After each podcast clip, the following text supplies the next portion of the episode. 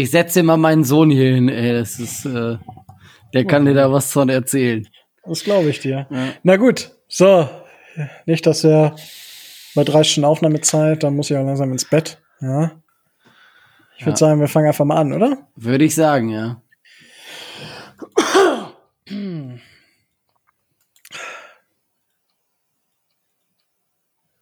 Seltsamerweise scheint.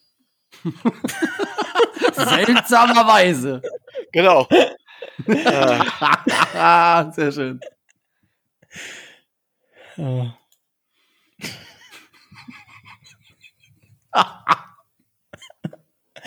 oh, das habe ich so oft, dass ich fast anfangen muss zu lachen. ja gut, so, jetzt aber. Herr Kapellmeister. Ja, Abfahrt.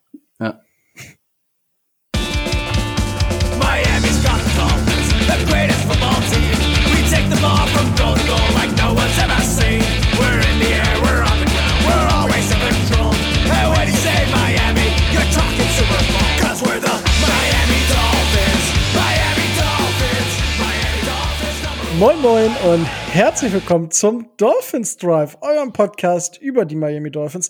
Der Franchise, die, ja, so langsam aber sicher, ja, den wilden Ritt der Offseason beginnt, würde ich mal behaupten. Zwar ist es in der NFL noch nicht so ganz angekommen, also die Free Agency steht zwar vor der Tür, aber es sind jetzt noch keine wilden Verträge abgeschlossen worden. Eine Franchise sortiert radikal aus und ja, ansonsten, mh, ja, ist es halt der Dolphins Drive und wenn es heißt Dolphins Drive, dann heißt es, ich mache das hier natürlich nicht alleine, sondern ich habe heute auch den Tobi wieder mit dabei. Moin, Tobi. Moin. Und der Micho ist auch wieder mit dabei. Moin, Micho. Ja, voller Elan sage ich mal Hallo. Wundervoll, so freut mich das. Und so, ähm, wir haben, ich hätte jetzt fast gesagt, einen vollen Terminkalender, aber ich habe es gerade schon gesagt, die Free Agents stehen vor der, die Free Agency steht vor der Tür. Ja, die Free Agents stehen auch vor der Tür, aber das klingt jetzt ein bisschen komisch. Deswegen äh, ist das heute unser Thema. Also wir beschäftigen uns mit 2500 verschiedenen Free Agents, die äh, vielleicht in Miami landen könnten oder nicht. Wir werden wahrscheinlich total unterschiedliche Ansätze haben, während Tobis vermutlich Cap realistisch ist, ist meiner vielleicht ein großer Wunschzettel. Aber das sehen wir dann später noch. Ähm, ja, ein großer Wunschzettel, den hatte auch die Polizei in Georgia, würde ich fast behaupten. es war, war, war doch Georgia, ne? War Atlanta. Und zwar ähm, gab es wohl eine Anfang letzter Woche oder Anfang dieser Woche Berichte, oh, die Polizei und Xavier Howard und es war schon wieder, oh ne, was ist jetzt schon wieder los? Ähm, ist da irgendwas passiert oder nicht? Und äh, im Endeffekt gab es wohl eine Schießerei im Haus des Ex, also es war zu der Zeitpunkt war es noch der Agent von Xavier Howard, jetzt nicht mehr. Und da gab es schon eine Schießerei und Xavier Howard soll vor Ort gewesen sein.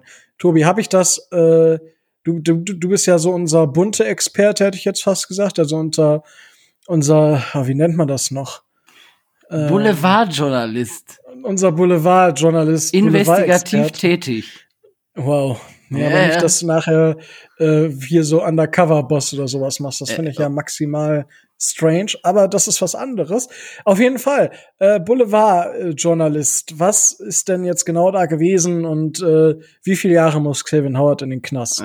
ah, das ist eine gute Frage. Ähm, es soll, also soweit ich das mitbekommen habe, geht es noch nicht mal um eine Schießerei, sondern da ist irgendwie ein Schuss gefallen in irgendeiner Art und Weise und äh, Xavier Howard sollte wohl als Zeuge aussagen, war aber für die Polizei äh, irg aus irgendeinem Grund, wahrscheinlich war er im Urlaub, äh, nicht zu erreichen und äh, die Liga hat das dann mitgekriegt und Roger Goodell war schon ganz hellhörig, aber ähm, jetzt in dieser Woche hat sich dann rausgekriegt, äh, Zeugenaussage von, äh, von Xavier Howard ist überhaupt nicht nötig. Äh, der könnte da überhaupt nichts zu sagen, war auch alles gar nicht so wild und äh, Fall geschlossen, nichts passiert. Äh, wenig Lärm um noch weniger. Er war tatsächlich im Urlaub. Also wer sein Instagram verfolgt, der war am Strand. Also ich weiß jetzt nicht direkt ab welchem, das habe ich mir nicht gemerkt, aber hey, hätte die Polizei ihm halt einfach mal über Instagram eine DM schreiben sollen. Dann wär, wären sie wahrscheinlich eher dran gekommen. Dear Mr. Howard, hier FBI. Please, con please contact us. Ja, das ja, finde ich gut. Unter FBI at äh, federalbureau.org. So nämlich. so und nicht anders geht das. Nein, also. ja, Micho, äh, oder, okay, Tobi, wolltest du noch was sagen? Ähm, also es wurde ja dann wildest, wildest spekuliert, das könnte Einfluss nehmen auf die Vertrags, äh, die Vertragsmodalitäten, weil Xavier Howard möchte ja eigentlich mehr Geld haben und vielleicht würde er dann getradet werden und keine Ahnung und weiß der Teufel irgendwas, aber man Wollen wir merkt, kurz diskutieren? man merkt, es ist Offseason. Also ja, Leute haben nichts zu schreiben. Micho, ich meine, jetzt hat Tobi es mit dem neuen Vertrag auf den Tisch gebracht. Ich meine, Xavier Howard ist ja noch ewiglich an uns gebunden und hat letzte Saison quasi nicht gespielt, weil er verletzt war. Und jetzt spielt er halt wieder auf dem Level, auf dem er quasi vorher gespielt hat. Wir haben ihn vorher zum bestbezahlten Corner gemacht und jetzt heult er rum, dass er zu wenig verdient. So, also ich habe meine eigene Meinung, die sage ich gleich noch, aber Micho, was sagst du dazu, dass jetzt irgendwelche Forderungen oder dass sowas im Raum steht? Ähm, ja gut, äh, zwei Seiten. Ne? Wenn ich mir die Spielerseite angucke, ist das natürlich genau der Moment, in dem er solche Forderungen stellen sollte. Wenn, wenn er sie bezahlt bekommt, wenn nicht jetzt, wenn nicht jetzt, wann dann? Ja? So, das ist der eine Punkt. Ähm, oder sich zumindest in Position zu bringen. Der andere Punkt ist natürlich, und das wirst du wahrscheinlich auch gleich so sehen, der hat einen Vertrag unterschrieben mit am Hungertuch nagen braucht er auch so nicht, ja. Hat verdammt gut verdient. Und ähm, ja, wenn, wenn er meint, dass er mehr verdient, dann soll er erstmal das über die Dauer seine, seines Vertrages beweisen, dann kann er danach immer noch abcashen. Aber, das muss man auch ganz klar sagen, die wenigsten schaffen es über einen langen Zeitraum immer so konstant gut zu bleiben. Xavier Howard hat bewiesen, dass er da schon dranbleiben kann, aber wahrscheinlich ist das nicht. Auch bei Cornerbacks geht das ganz schnell so, dass die ganz schnell abbauen. Von daher sehe ich von unserer Seite aus keine Notwendigkeit, da überhaupt drauf einzugehen. Tobi, ähm, du gerade so im, im Bereich Vertragswesen, wo du ja also Boulevard, Vertragswesen, ich meine, sind ja so deine großen Steckenpferde. Ähm, wie, wie siehst du die Situation? Also ist das, ist das überhaupt eine realistische Option, dass man da jetzt was am Vertrag macht? Wie würde sowas überhaupt aussehen? Also ich finde das sehr, sehr schwierig. Ja, also ähm, es ist auch sehr, sehr schwierig, weil die NFL-Verträge ja nun mal äh, relativ strikt äh, sind. Man müsste den ganzen Vertrag dann äh, restrukturieren. Das würde äh, Cap Space kosten in irgendeiner Art und Weise. Ähm, dann müsste man sich darüber einig werden, inwieweit man da gewisse äh, gewisse Dinge machen kann, weil beim aktuellen Vertrag kannst du zwar äh, Gelder von A nach B schieben und von Jahr äh, Jahr eins in Jahr drei verschieben oder keine Ahnung, aber ähm, der Vertrag existiert nun mal und der müsste erstmal äh, weg in irgendeiner Art und Weise und ähm, das wäre a schwierig generell, weil ja beide dann erstmal dazu stimmen müssten. Und B hätte es äh, den ein oder anderen Nachteil, was das äh, Salary Cap äh, ähm, betrifft. Weil äh, man kann ihn ja auch nicht einfach äh, so auflösen, weil man dann das, äh, das Dead Cap mitne mitnehmen würde. Und äh, soweit ich das weiß, das weiß man, das weiß ich jetzt natürlich nicht so ähm, genau, weil das äh, wahrscheinlich nur im Kleingedruckten steht, wie der ähm, Restructurement-Bonus da ist. Also das heißt, einige der Spieler haben ja auch ähm, haben ja auch garantierte äh, Summen im Vertrag stehen, wenn der Vertrag restrukturiert wird, dass da auch noch mal äh, Geld fällig würde. Und das ist halt ziemlich schwierig. Man könnte es über Incentives machen, das heißt, äh, dass man ihm festschreibt, pro Interception kriegt er so und so viel mehr oder ab äh, fünf Interceptions kriegt er dann pro Interception, keine Ahnung, eine Million dazu oder so, keine Ahnung, weiß ich nicht, aber ähm, ne, das könnte man vielleicht machen, aber ansonsten wird's ähm, wird's schwierig. Hinzu kommt die Tatsache, dass der Vertrag sich ähm, in dieser Saison leicht und ab der nächsten Saison schwer in Richtung der Franchise dreht. Äh, um das mal zu sagen, der hat äh, 2022 einen Cap-Hit von 14,375 Millionen und ein Dead Cap von 2,8 Millionen. Das heißt, wenn man den Bums, äh, wenn man den Bums auflöst, äh, spart Miami 11,5 Millionen, wenn man den Vertrag ganz, äh, ganz vor die Tonne kloppt. Und für äh, 11,5 Millionen kriegst du natürlich äh, schon einen relativ guten Cornerback-Ersatz, um das nun mal so zu sagen.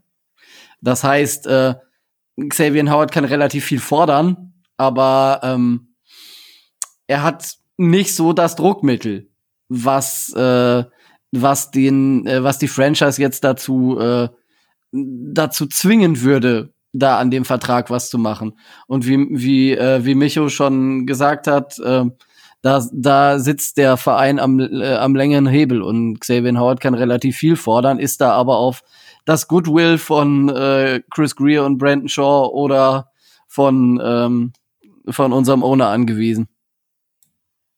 Okay, das war jetzt schon wieder sehr, sehr interessant. Und also ich habe wieder, wieder was gelernt heute. Sehr gut, Tobi, danke dir. Äh, es ist also wirklich, ich finde es merkwürdig. Also ich verstehe ihn natürlich, wenn er sagt, ja, hey, äh, und mehr Geld und wahrscheinlich will er mehr garantiertes Geld, damit man ihn halt auch nicht so einfach los wird. Weil ich meine, er war schließlich verletzt, so die dicken Jahre kommen für ihn noch. Und die letzten Jahre seines Vertrages sind einfach sehr, sehr team günstig. Und tatsächlich kann ich mir auch vorstellen, dass man aus äh, Xavier Howard auch noch nächste Saison, ich sag mal, jetzt, jetzt bin ich wieder böse, aber aus Tour wird nichts. Dann hat man mit Xavier Howard wenig, äh, wenig Deadcap und man hat einen, wenn er die Saison wieder sehr, sehr gut spielt, einen Spieler, aus dem man wahrscheinlich so ein, zwei, drei First, also zwei First-Round-Picks wahrscheinlich machen kann, weil er im Endeffekt deutlich mehr wert ist als Jamal Adams zum Beispiel. Me meiner Meinung nach. Aber gut, also ich sehe es ähnlich. Also für mich ergibt es überhaupt keinen Sinn, da irgendwas zu machen am Vertrag. Er hat den Vertrag unterschrieben. Die Dolphins, ich habe es ja schon angedeutet, haben ihn durch das verletzte Jahr mit durchgezogen. Also, weil die haben den Vertrag ja mit unterschrieben. Und dann jetzt nach einem Jahr will er dann direkt wieder loslegen. Also das ist für mich nicht so ganz. Ähm ja, es ist natürlich für den Spieler clever, aber es ist. Ich sehe es nicht, Micho. Ja, nicht nur, dass ich das nicht sehe, ich sag mal, äh, der Versuch ist ja nicht strafbar, den Xavier Howard da gemacht hat. Ich finde, wir als Franchise sollten ganz schlicht und ergreifend Folgendes machen, nicht drauf reagieren. Und zwar gar nicht. Auch nicht mit einem Kommentar, das wäre falsch oder sonst irgendwas. Da kann Xavier Howard gern noch zweimal posten, wir reagieren nicht. Ein drittes Mal postet er es nicht, der merkt, dass er keine Chance hat. Und das Ganze ist wieder der Sturm im Wasserglas und äh, verschwindet. Und es wird sich keiner mehr in drei Wochen dran erinnern. Das ja, es hat ja auch ne? keiner reagiert. Also nicht, dass ich wüsste. Ja. Ich weiß nicht, Tobi, vielleicht Boulevardpresse, hat sich da was gerührt? Ja, gut, die Boulevardpresse ist natürlich da etwas anders, aber vom, äh, vom Verein selber äh, habe ich da jetzt nicht gehört, dass da großartig irgendwie drauf eingegangen worden wäre.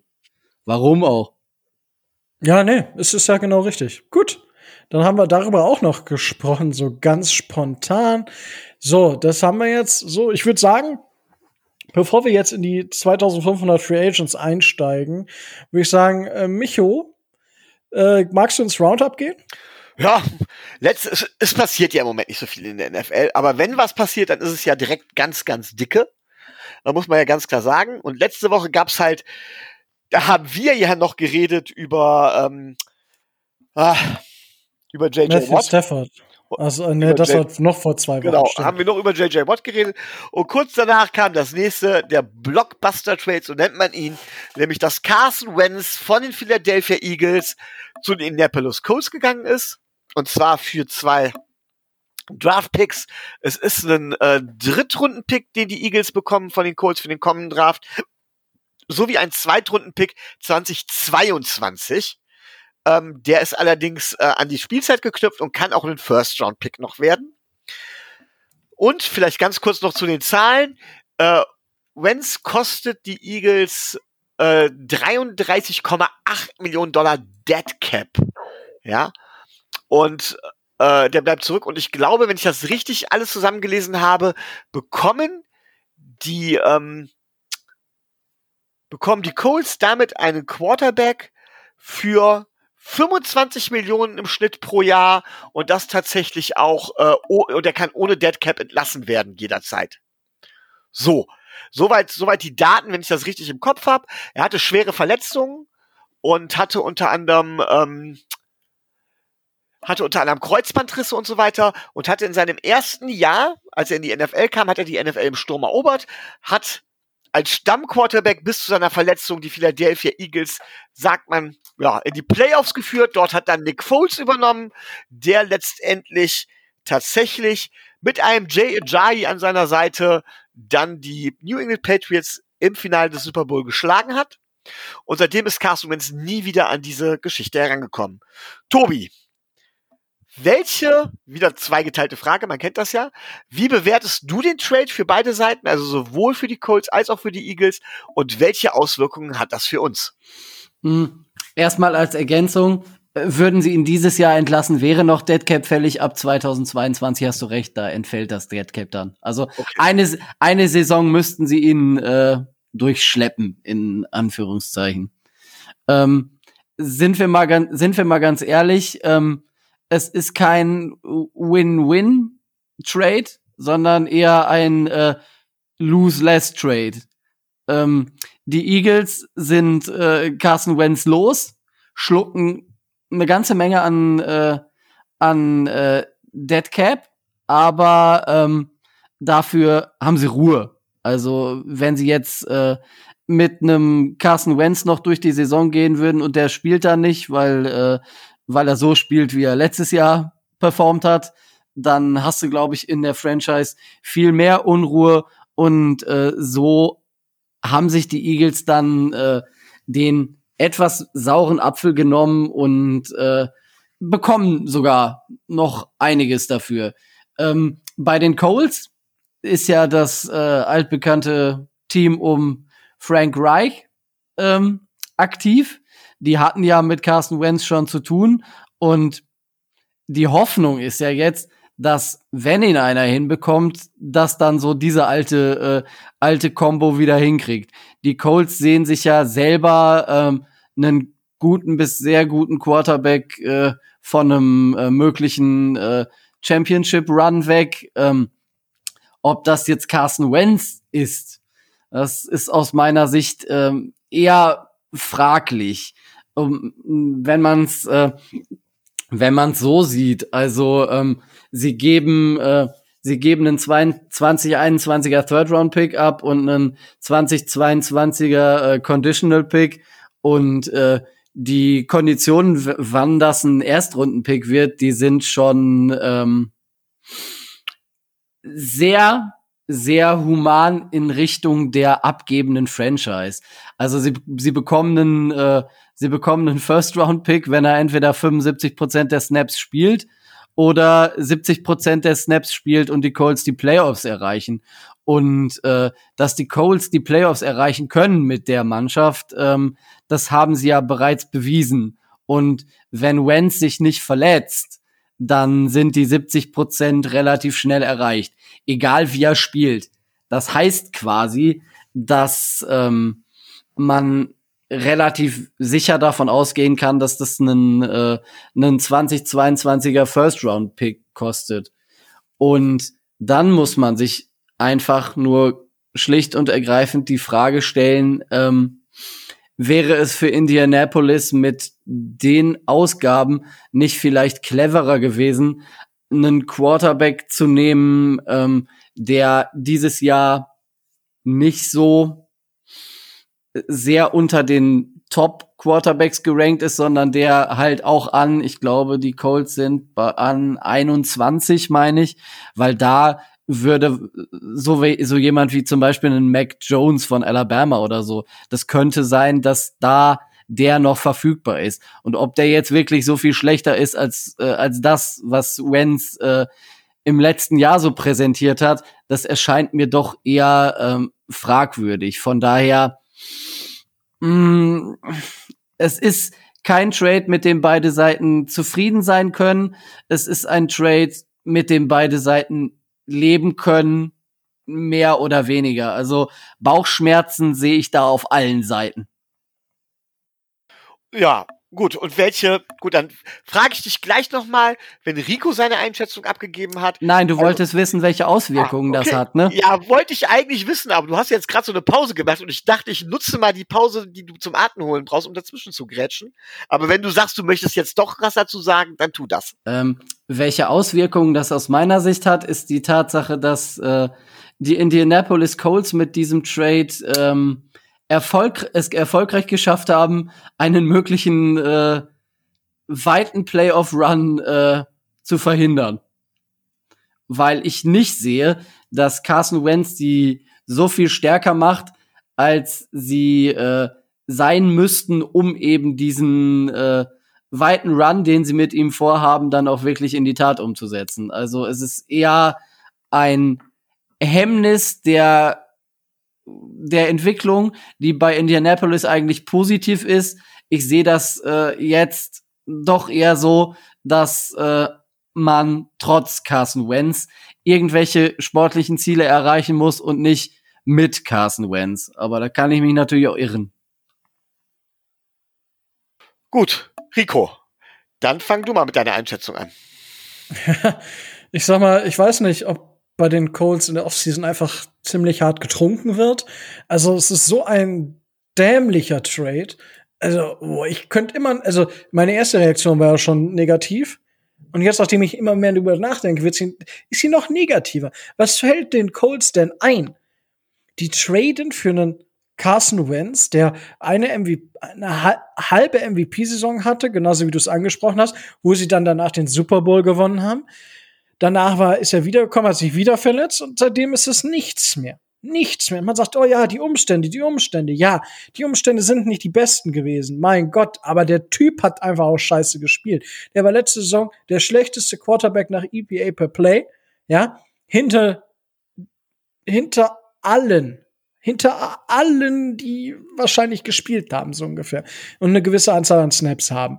Ja, es ist äh, echt, ich, ich verstehe es nicht.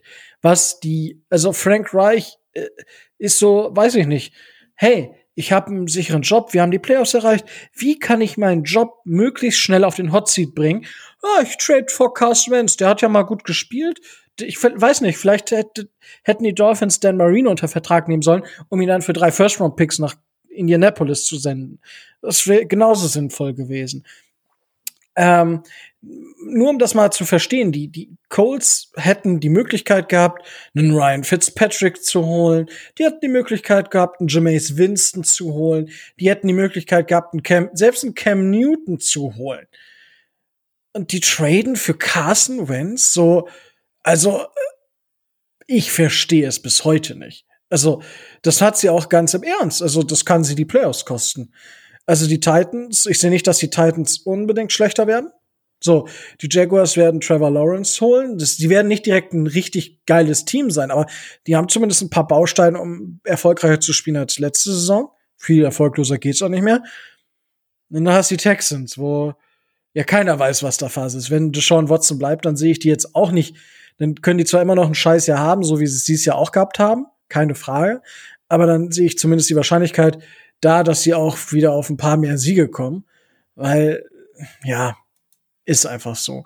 Und dann können die auch einfach mal auf, auf einmal auf dem letzten Platz in der Division liegen. Es ist nicht wahrscheinlich, aber es, die Möglichkeit ist da. Äh, es ist für mich unbegreiflich, wie sie äh, da, weißt ich hätte lieber Jacob Eason starten lassen, als mit Carson Wentz zu holen. Und Tobi hat's ja schon richtig gesagt, in Mac Jones. Mein Gott, oder ich trade hoch, weißt du, ich gehe keine Ahnung wohin, trade auf sieben oder so und investiere den First Round Pick, den ich jetzt wahrscheinlich sowieso nächstes Jahr abgeben muss und den Drittrunden Pick und hol mir Trey Lance oder sowas. Das sind ja auch Möglichkeiten, die ich habe das ist alles, wäre alles besser gewesen, als sich Carsten Wentz zu holen, meiner Meinung nach. Und wenn man sich selbst die MVP-Saison, in Anführungsstrichen MVP-Saison anguckt, dann war das auch nicht das Gelbe. Also es war sehr, sehr gut, aber es war auch nicht uh, unglaublich. Ja, also und ich meine, Philip Rivers hat letztes Mal gut gespielt und äh, das, das, man hat ja gesagt, ja, das sagen ja auch viele. Ja, aber Carson Wentz und Philip Rivers, Philip Rivers kam ja auch aus dem schlechten Jahr. Ja, das schlechte Jahr von Philip Rivers war aber fast ungefähr auf dem Level vom besten Jahr von Carson Wentz. So ungefähr. Also ein bisschen schlechter natürlich, aber äh, das, das sind komplett unterschiedliche Level, von denen man da spricht. Und also Puh, also ich verstehe die Colts bis heute nicht. Ähm, es war für mich ein Verbrennen von Ressourcen, Weil entweder gibst du halt einen First-Round-Pick für einen und einen Third-Round-Pick für einen maximal durchschnittlichen Quarterback, ja, und kriegst dafür, oder im schlimmsten Fall bezahlst du halt für einen Quarterback, den du nächstes Jahr cuttest, einen Zweit- und Drittrunden-Pick. Auch geil. Also für mich haben die Eagles in dem Moment, wenn man jetzt sieht, was bei den Eagles ja noch passiert, dass sie die Wide Receiver entlassen, dass sie so die klar Schiff sozusagen machen und an sechs sitzen und theoretisch uptraden könnten und noch einen neuen Quarterback holen können. Oder sie sagen, Jalen Hurts ist unsere sichere Nummer eins und holen sich einen Wide Receiver oder gehen hoch und holen sich Savell oder was weiß ich denn. Ja, dann sind die doch viel, viel cleverer dabei als das, was die Colts gemacht haben. Und wie gesagt, ich sehe tatsächlich auch die Möglichkeit, dass ähm, die Colts durch diesen Trade, dadurch, dass sie halt eben keinen Free Agent weit, äh, äh, Quarterback holen, ähm, die wahrscheinlich alle besser gewesen wären als Carson Wentz, sehe ich tatsächlich, dass sie damit die Sch Chancen auf die Playoffs deutlich minimiert haben. So, Rage ist beendet. okay.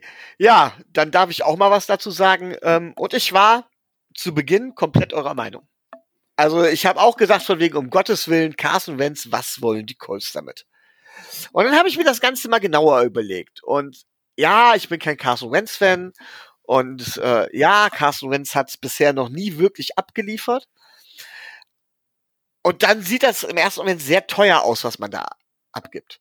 Auf der anderen Seite, Carsten Wentz hat zumindest geliefert. Man hat über Carsten Wentz zumindest in einer gewissen Art und Weise Informationen. Und gerade Frank Reich dürfte relativ genau wissen, was er von Carsten Wentz erwarten kann und was nicht. Er hat schließlich lange mit ihm gearbeitet oder länger mit ihm gearbeitet. So. Ähm, und wenn man für einen Spieler ins Risiko geht, dann am ehesten für einen Quarterback. Deswegen sage ich dann erstmal, okay, ne, das kann man jetzt grundsätzlich so machen. Die Frage ist, welches Potenzial besitzt Carson Wentz?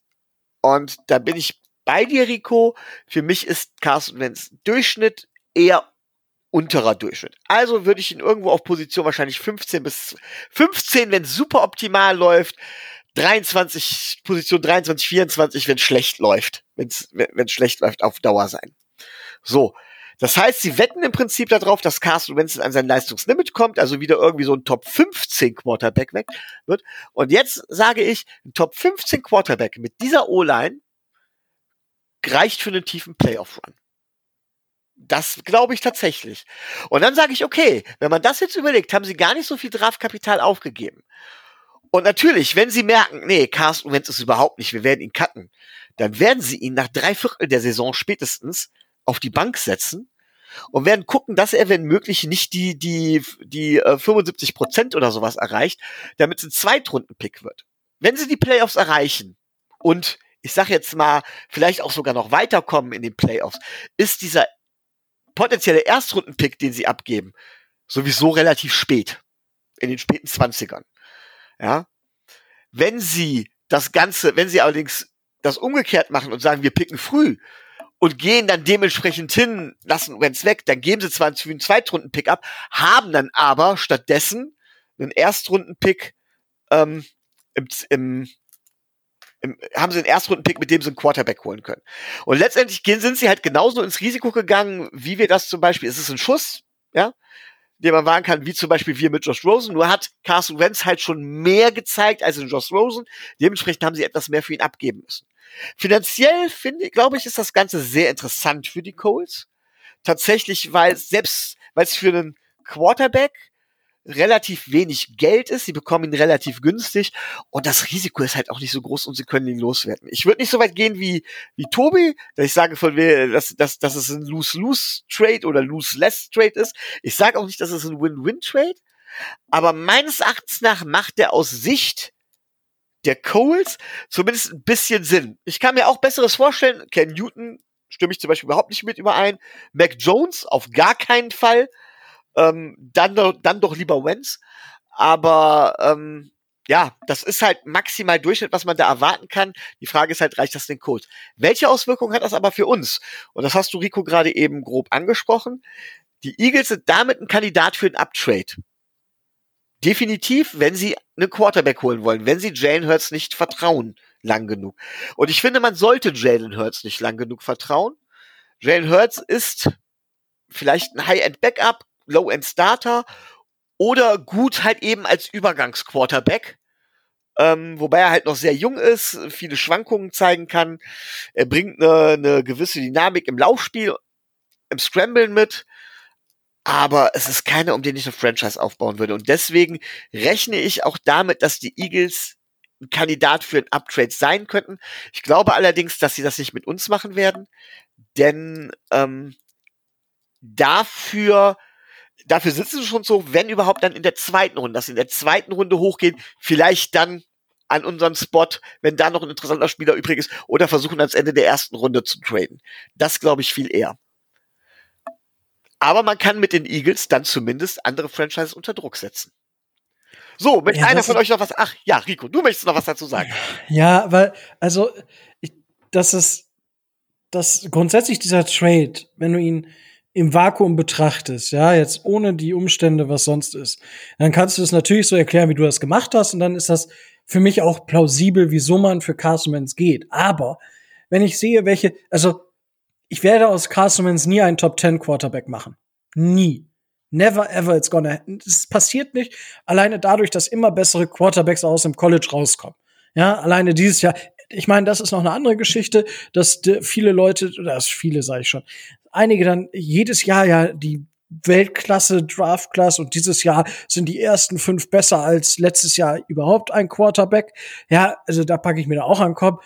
Weißt du, hast da Trevor Lawrence und der Rest, äh, ja, das kann gut gehen, das kann aber auch voll in die Hose gehen. Äh, deswegen, ich finde das immer, das ist sowieso ein anderes Thema und Mac Jones kann man auch zu stehen, wie man will. Ich bin da absolut gar kein Fan von, von Mac Jones. War halt nur ein Input, den man geben muss, weil er weiß nicht, ob es ressourcenschonender ist. Und das ist nämlich der Punkt. Ressourcenschonend.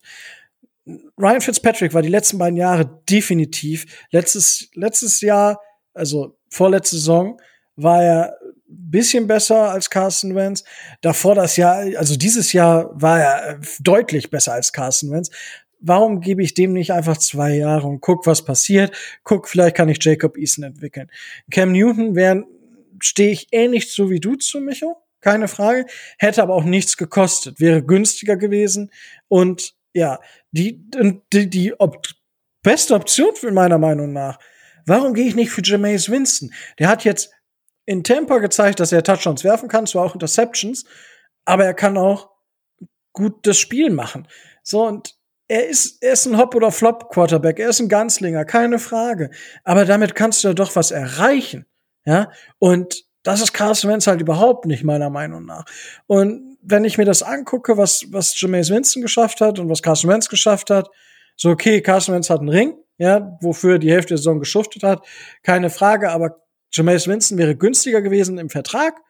Er hätte keine Picks gekostet und ich hätte die Picks sinnvoller einsetzen können, die ich dann hätte. So, und deswegen ist dieser Trade für mich, ergibt einfach keinen Sinn, weil so viele andere Optionen da sind. Und dementsprechend, ja, das, das, das ist, das ist diese Kehrseite. Also im Vakuum betrachtet kann man das alles nachvollziehen, warum die das machen. Und man kennt, äh, man kennt ähm, Carson Wentz durch Frank Reich und die Coaches, die zum Teil da noch rumlaufen. Das ist ja das gleiche System wie mit Nick Foles in Chicago. Da dachte man ja auch bei den Bears, ja, wir holen den und dann, wenn Trubisky halt den Trubisky macht, dann setzen wir Foles ein und dann läuft es. Es lief halt nicht und man musste halt Foles benchen für Trubisky danach. Und für mich haben sich, ja, also das habe ich ja schon alles gesagt, deswegen äh, hole ich jetzt und ist jetzt auch von meiner Seite genug. Und das ist halt das, was ich noch sagen wollte. Wenn man das im Vakuum betrachtet, ja, aber NFL ist halt kein Vakuum. Tobi, möchtest du jetzt noch einen abschließenden Kommentar bringen, nach dem, was ich so und jetzt auch Rico noch mal gesagt haben? Nö, ich denke, ähm, nach der Free Agency sind wir alle schlauer, was so äh, die Draft-Spielchen angeht. Und äh, Chris Greer wird äh, sowieso am Draft-Tag wahrscheinlich ein relativ äh, deutlich und sehr stark bevölkertes Telefon haben. Gut. Wow. Tatsächlich ist auch nicht viel mehr in der, äh, in der NFL passiert die, diese Woche, meine ich. Klar, es sind immer Kleinigkeiten passiert, aber nichts, was wirklich wichtig wäre. Und deswegen gebe ich mal zurück an Rico hier. Ja, danke dir. Und äh, Genau, Rico, Tobi komm mal her. ja, äh, dein Schild habe ich ja schon gesehen, ne? Ja, Äh, ich weiß, ich weiß. Geh weg. Ähm, Tobi, äh, du hast es ja jetzt schon angesprochen, Free Agency. Und das ist ja äh, diese Woche, nachdem wir also nächste Woche ja Besuch bekommen, vermutlich. Äh, da seid ihr auch schon fleißig am äh, Fragen posten. Also wir haben einen Beatwriter aus Miami zu Gast und ihr dürft gerne immer noch Fragen stellen. Wir werden wahrscheinlich nicht alle Fragen stellen können. Wir haben selber auch noch ein, zwei Fragen. Aber wir werden natürlich alles aufnehmen, das auch noch so ein bisschen sortieren. Vielleicht kann man ein paar Fragen zusammenpacken zu einer größeren Frage, um ihm vielleicht noch ein paar mehr Infos zu entlocken, dem Herrn. Und dazu seid ihr immer noch aufgerufen. Ja, also postet, fragt, schreibt uns ähm, per Brieftaube. Es ist alles möglich. Das ist das. Und jetzt kommen wir zum Thema Free Agency. Wir haben uns alle 2500 war minimal hochgegriffen. Ich glaube insgesamt, Tobi, 800 Free Agents gibt's, glaube ich, ungefähr, wenn ich das jetzt richtig gesehen habe. Wahrscheinlich, wenn du die, äh, wenn du die ganzen äh, freien Spieler mit dazu nimmst, äh, ich gehe davon aus, dass es, äh, dass es die, die letztes Jahr in der Liga gespielt haben, tatsächlich so um die 800 sind, aber insgesamt also weit über 1000. Ja, gut. Ich, ja, ja, ich, ich lasse das Ja im Raum stehen. Wundervoll. So, wir haben auf jeden Fall jeder sechs äh, Free Agents uns rausgesucht, beziehungsweise jeder hat sich natürlich vielleicht ein, zwei mehr Free Agents rausgesucht. Und äh, ich habe das schon angedeutet, also bei mir, ich weiß nicht, wie ihr das gemacht habt. Ich habe unsere größten Needs oder wo ich Needs sehe, habe da so ein paar Spieler mir rausgesucht, einfach, habe überlegt, was könnten die kosten, habe überall noch eine Million runtergerechnet, weil wir Corona haben. Ähm, oder Conora, wie ein Kollege hier immer sagt. Und äh, dementsprechend habe ich das so ein bisschen gemacht. Und ich weiß nicht, wie, wie habt ihr das äh, euch überlegt? Habt ihr einfach gesagt, ich guck mir einfach Free Agent an und schreibe mir welche raus? Oder ähm, habt ihr vielleicht gesagt, okay, ich orientiere mich zu 100% am Cap Space und guck nur nach äh, sozusagen dem unteren Regal, um mich da zu bedienen? Was war eure Vorangehensweise? Micho, willst du da vielleicht erst so was sagen? Ja, also ich bin ganz ehrlich, ähm, ich habe es euch vorhin im Vorgespräch schon so ein bisschen gesagt. Äh, ich bin gerade persönlich und beruflich ziemlich eingespannt gewesen. Deswegen ist meine Free Agents Liste, Free Agent Liste tatsächlich, äh, ich glaube, eine halbe Stunde vor der Aufnahme entstanden. Da habe ich damit angefangen. Und dementsprechend habe ich tatsächlich nichts anderes gemacht, als hinzugehen, auch gu zu gucken, wo, wo würde ich in der Free Agency auf jeden Fall mal was machen. Oder wo kann man, lohnt es sich mal zu gucken? Hab dann, und habe dann Namen, die mir bekannt vorkamen und wo ich gesagt habe, das könnte passen, einfach genommen, ohne großartig auf den Cap Space zu achten. Ähm, das ist keine Wunschliste in dem Sinne, sondern das sind einfach, einfach Free Agents, bei denen ich mir das vorstellen könnte. Und ich habe dabei versucht, grundsätzlich im Allgemeinen immer die Philosophie zu sehen, die wir auch zum Beispiel bei dem Emmanuel Ogbar äh, gegangen sind. Spieler, die meiner Meinung nach noch das Potenzial haben, aber noch nicht ihr volles Potenzial entwickelt haben, die man dementsprechend vielleicht günstig signen kann. Das trifft nicht auf alle zu. Und dann dementsprechend äh, vielleicht noch bei uns weiterentwickeln kann. Das war so die Art und Weise, wie ich vorgegangen bin. Aber es ist ja schon mal, das ist ja schon mal ordentlich. Also ich meine, da auch sich den Gedanken zu machen, ähm, wie wie die Franchise vorgeht und wie wir vorgegangen sind, das habe ich zum Teil mit reingenommen. Das wird man beim Durchschnittsalter vermutlich meiner Free Agents äh, bemerken. Also sind jetzt nicht alle wirklich alt, meine Free Agents, das kann ich schon mal so sagen. Äh, das war so das, wo ich, also ich habe glaube ich keine Free Agents über 30. Das dazu. Tobi, wie bist du denn so vorgegangen? Ja, also ich bin in erster Linie so vorgegangen, dass ich eine Zweiteilung gemacht habe zwischen äh, Needs, was braucht die Franchise, und Geld, was haben wir dieses Jahr zur Verfügung.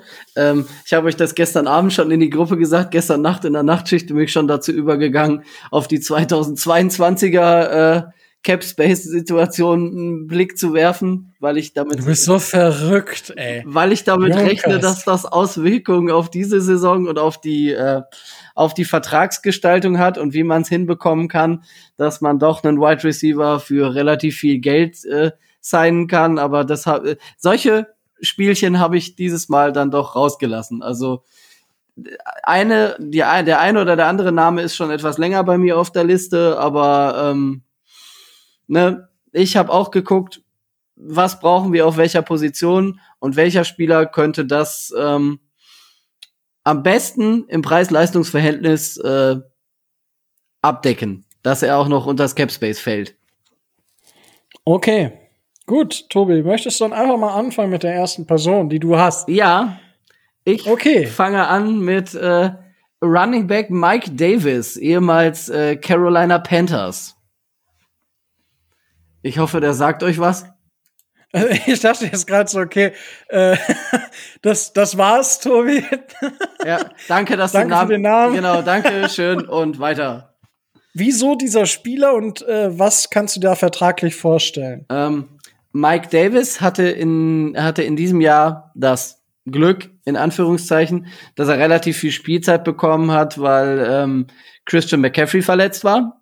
Da musste äh, Mike Davis für ihn in, in die Bresche springen. Und ähm, was der Vorteil ist, und das ist auch der Vorteil, was, wo ich so die Situation der, der Miami Dolphins sehe. Wir haben äh, Savon Ahmed, wir haben äh, Miles Gaskin.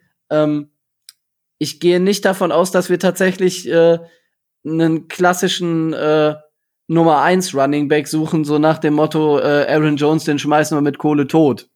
Ich gehe davon aus, dass wir jemanden suchen, der das vorhanden, der, der die vorhandenen Running Backs ergänzen soll.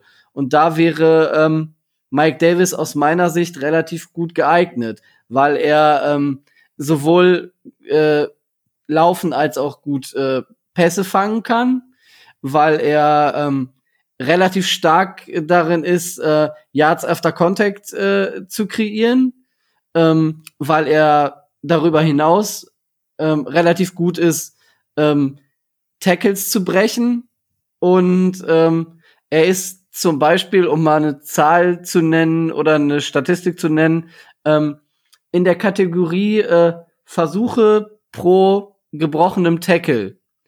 Ähm, da ist die kleinste Zahl die beste mit 7,9 äh, NFL weit auf Platz 1. Das heißt, ähm, er braucht die wenigsten Versuche, um einen Tackle zu brechen und gerade bei unserer O-Line, die ja in der letzten Saison nicht gerade so ähm, stabil war, was das Laufspiel angeht, wäre so ein äh, Spieler mit den Fähigkeiten äh, natürlich Gold wert. Und ähm, ich gehe davon aus, dass wenn man ihm äh, einen Vertragsvolumen von vier bis fünf Millionen im Jahr anbietet, also jetzt das noch weit unter dem, was man äh, übrigens Jordan Howard bezahlt hat, dann ähm, sollte das locker ausreichen, um äh, Mike Davis in den Running Back Room der Miami Dolphins zu bekommen.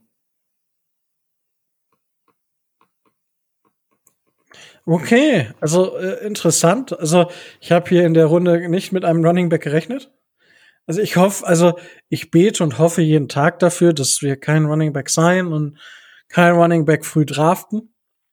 Das ist ja so ein bisschen in der Twitter-Gemeinschaft. Äh, ja, ich weiß nicht, was mit dieser Fanbase manchmal los ist, dass man ich verstehe es nicht. Also wie man, wie man nach dem, das ist mein Problem. Ich erkläre auch, es ist jetzt nicht so Rico, dieser blinde Hass. Hass! Nein, es ist, was haben denn First Round und Early Second Round oder Second Round Running Backs gebracht? Denn natürlich kann man jetzt sagen, Derrick Henry, ja, und Derrick Henry hat die beste Line, Derrick Henry hat die meisten Versuche und Derrick Henry ist ein guter Running Back. So, die, aus diesen drei Zutaten setzt, setzen sich 2000 Yards zusammen. Derrick Henry hätte bei uns keine 1000 Yards. Es, es macht, ergibt überhaupt keinen Sinn für uns, einen Running Back früh zu draften. Und wenn ich mir angucke, was ist denn mit den Jaguars passiert, mit Leo Fournette, hat Weltklasse, Weltklasse. Barkley bei den Giants verletzt. Das Jahr davor war gut, weil O-Line gut, aber war sonst auch nicht viel. Weltklasse, hat die richtig vorangebracht, die Franchise. Die Cowboys mit Sieg Elliott, Weltklasse. Also ich kann, ich, oh, oh ja, mm. also, mm. Ich, äh, ich habe es scherzhafterweise schon so ausgedrückt, so die letzten 20 Jahre der Dolphins waren wirklich, ah, es war super schwer, es war sehr viel Schmerz dabei. Ja, ich bin nicht seit 20 Jahren dabei, keine Frage, aber es, die letzten 20 Jahre, was man so hört, waren voller Schmerz und ich sehe auch die letzten Jahre, ja, das war sehr viel Schmerz dabei und Jetzt sagt man, boah, jetzt bitte hört nicht auf. Ich brauche meinen Shot im Jahr. Ich brauche, wenn die Football-Saison losgeht. Ja, bitte gib mir einen Running Back für 12 Millionen und draftet Najee Harris an drei. Bitte. Ähm, und ja, da werde ich noch mehr da als bei dem Trade von Carson Wentz. Ja, äh, aber ich bin verwundert, also ich habe tatsächlich mit keinem Running Back heute gerechnet. Deswegen bin ich etwas verwundert. Aber ich denke, äh, als Komplementärback kann man da, denke ich, was machen und hat dann den Running Back Room auch zusammen. Michael, möchtest du da noch etwas ergänzen? Da brauche ich nicht mehr viel zu, zu sagen. Allerdings, ähm, grundsätzlich ja, ich bin da mit dir einer Meinung, Rico, mit dem Running Back hatte ich auch nicht gerechnet. Aber eins ist klar, unser Running Back Room kann trotz allem Verstärkung gebrauchen. Ob man das jetzt mit einem undrafted Free Agent oder einem niedrigen Draft Pick macht. Oder mit einem erfahrenen Running Back, der den Running Back Room noch ein bisschen unterstützen kann, der nicht, der nicht viel kostet ähm, ist tatsächlich, äh, finde ich, da marginal der Unterschied. Vielleicht ist es sogar besser, dass man dann nicht unbedingt einen Draft-Pick oder sowas ausgeben muss. Äh, ich muss ganz ehrlich sagen, ich habe mit dem Spieler nicht gerechnet. Müsste mir auch nochmal genau angucken, weil ich ihn so auch nicht auf dem Schirm hatte. Finde ich auf jeden Fall eine interessante Wahl. Ja, und äh, wenn wir bei einer interessanten Wahl sind, Micho, dann kommen wir doch mal zu deiner ersten interessanten Wahl. Okay, zu meiner wirklich erst interessanten. Ich gebe zu, ich habe mehrere Wahlen hier aufgeschrieben. Ich muss mich tatsächlich auch entscheiden. Ähm, wie gesagt, ich bin zuerst die Needs durchgegangen und da ist bei mir ganz klar der Need Pass Rush. Ähm, ich habe dann also auch nach Spielern gesucht, äh, Pass Rushern gesucht, die ja relativ jung sind, gute Zahlen haben, nicht zu teuer waren. Den, den ich mir ausgesucht habe, der hat im letzten Jahr, wenn ich das richtig sehe, 3,4 Millionen verdient. Aber trotzdem geliefert haben. Wir müssen also mehr zahlen. Und da fiel mir ein Spieler auf von der Franchise, die sich im Rebuild befindet, nämlich Detroit. Und da habe ich dann Defensive End Romeo Okwara. Ich weiß nicht, ob ihr ihn kennt. Äh, hat alle 16 äh, Spiele gespielt, äh, 748 Snaps. Und wenn ich das richtig sehe, meine ich, hat er 10 Sacks gehabt. 10 Sacks, 20 Quarterback-Hits. Das ist schon eine ordentliche Zahl. Und ich bin der Meinung, das ist ein Spieler, der unsere Defense dann auf ein anderes Level heben könnte, ohne dass wir uns dafür absolut nach der Decke strecken müssten. Ich weiß natürlich nicht, wie sich der Capspace da weiterentwickeln wird und so weiter, wie, wie sehr er gefragt wird, aber das wäre dementsprechend mein Spieler. Äh, jung, immer noch entwicklungsfähig, Franchise, die also, äh, Franchise, die im Rebuild ist, und dann dementsprechend. Tobi, Tobi, was ist los? Mhm, genau. und, so, und, sogar das richtige College, ne? ja, gut, das ist natürlich logisch. Das, das ist logisch. Ich hatte, ich, ich, also ich hatte Okra jetzt nicht auf meiner Endliste, aber ich habe ihn mir tatsächlich angeguckt. Ich habe ihn mir auch äh, angeguckt, ja. Äh, auf meiner Liste hat das, hat das nicht geschafft, äh, aber ist sicherlich eine Addition, mit der man die interessant wäre. Tobi, wie siehst du das? Ja, also rein sportlich gesehen ist es auf jeden Fall eine sehr interessante Wahl, äh, Ro äh, Romeo Aguara. Also ähm, da muss man nicht äh, nicht großartig drüber reden, dass er äh, dass er sportlich etwas bringen würde, was uns derzeit äh, fehlt. Das, was ich äh, da nicht sehe, ist ähm, dass äh, zum Beispiel Spotrank hat ihn, hat ihn, glaube ich, bei knapp 10 Millionen und äh, selbst wenn er nur acht oder neun kostet. Also ich sehe nicht, dass wir, äh, dass wir uns einen dritten, einen dritten Pass Rusher neben äh, Lawson und äh, und Ogba äh, holen, der Hä? in der Region verdient. Hä, JJ Watt? Ja, genau, JJ Watt. ja, ja. Okay. Der spielt doch für Peanuts, weil er unbedingt für Flores spielen will. Ich denke. Ja. Alles anderes erwarte ich nicht. Also rein sportlich auf jeden Fall eine richtig gute Wahl. Er ist auch noch relativ jung mit, naja, wenn die Saison losgeht, 26 Jahren. Das, das auf jeden Fall, das will ich gar nicht sagen. Ich bin nur rein cap-technisch etwas skeptisch. Mensch. Aber das bin ich immer. ich wollte gerade sagen, das, also du wirst bei, ich glaube, je nachdem, für wen ich mich entscheide, wirst du bei allen meinen Wahlen äh, kritisch sein und wir kommen aber, ich, weil ich habe ich habe so viele Wide Receiver und ich wusste jetzt, als Rico, ja, Tobi, was? Äh, wo hm? wir gerade bei Edge äh, bei Edge Rushern sind, ne? Solange du mir nicht wieder hier Clowny unterschieben willst, ne? Ist mir, ist mir das nee, alles nee. egal. Der, der Zug ist abgefahren. Ja, das Davian Clowney, der Zug ist für mich abgefahren. Zum Glück. Zum Ja. Glück. Ja, ich habe aber tatsächlich zwei Edge Rusher halt, hätte ich auf meiner Liste. Also ich habe insgesamt 18 Spieler auf meiner Liste. Äh, weil nicht, dass mir einer geklaut wird, aber erste Runde war schon mal gut. Ich musste mich jetzt nur für einen der 200 Wide Receiver entscheiden, die ich auf meiner Liste habe. Mm, Und habe gerade noch mal so geguckt und ich gehe mit meiner Wahl, die ich hätte, äh, mit dem jetzigen äh, 1000 Yards Receiver, ja, hat er geschafft, wenn man die ganze Saison betrachtet. Äh, er hat es geschafft, in einem Spiel fünf Drops zu produzieren. Muss man auch erstmal hinkriegen. Er hat in seiner ganzen Karriere 13 und fünf davon in einem Spiel. Weltklasse, aber es war sein erstes Playoff-Spiel. Von daher, ich glaube, es war sein erstes Playoff-Spiel. Die Rede ist von keinem anderen als Chris Godwin, Wide Receiver Tampa Bay. Und ich meine, ja, da können, kann Tampa Bay, ich habe es ja auch im Saturday Kick äh, gesagt, die können auch nicht zaubern, die Jungs, die haben ganz andere Probleme. Sie können, wenn sie Chris Godwin holen, dann wird's teuer und für uns wird's auch nicht günstig. Ich habe bei meinen Wide Receivern, äh, bei allen Wide Receivern, die ich mir aufgeschrieben habe, sehr, sehr lange Verträge, also alles bis auf ein, ähm, fünf Jahresverträge und bei ihm habe ich jetzt erstmal 90 Millionen auf fünf Jahre veranschlagt. Warum fünf Jahre und warum so, also ich glaube, ich weiß nicht, ob in diesem Jahr mit Corona einer der Wide Receiver über 20 Millionen einfahren wird. Das kann ich mir noch nicht so ganz vorstellen. Es ist halt eine, eine Grenzerfahrung in jedem Fall. Also auch die zwei andere Receiver, die ich auf der Liste habe, kommen nah an diese 20 ran. Ähm, fünf Jahre bieten die Möglichkeit, viel rumzustrukturieren. Das heißt, man könnte ihn jetzt etwas günstiger im ersten Jahr und dann zweite, dritte und Teil des vierten Jahres relativ teuer machen. Und er ist halt 25. Also er wird jetzt äh, in drei Tagen wird er 25. So, das heißt, dann wäre er 30, wenn er den Vertrag erfüllt hat. Und das ist für einen Wide Receiver immer noch ein Alter, was akzeptabel ist.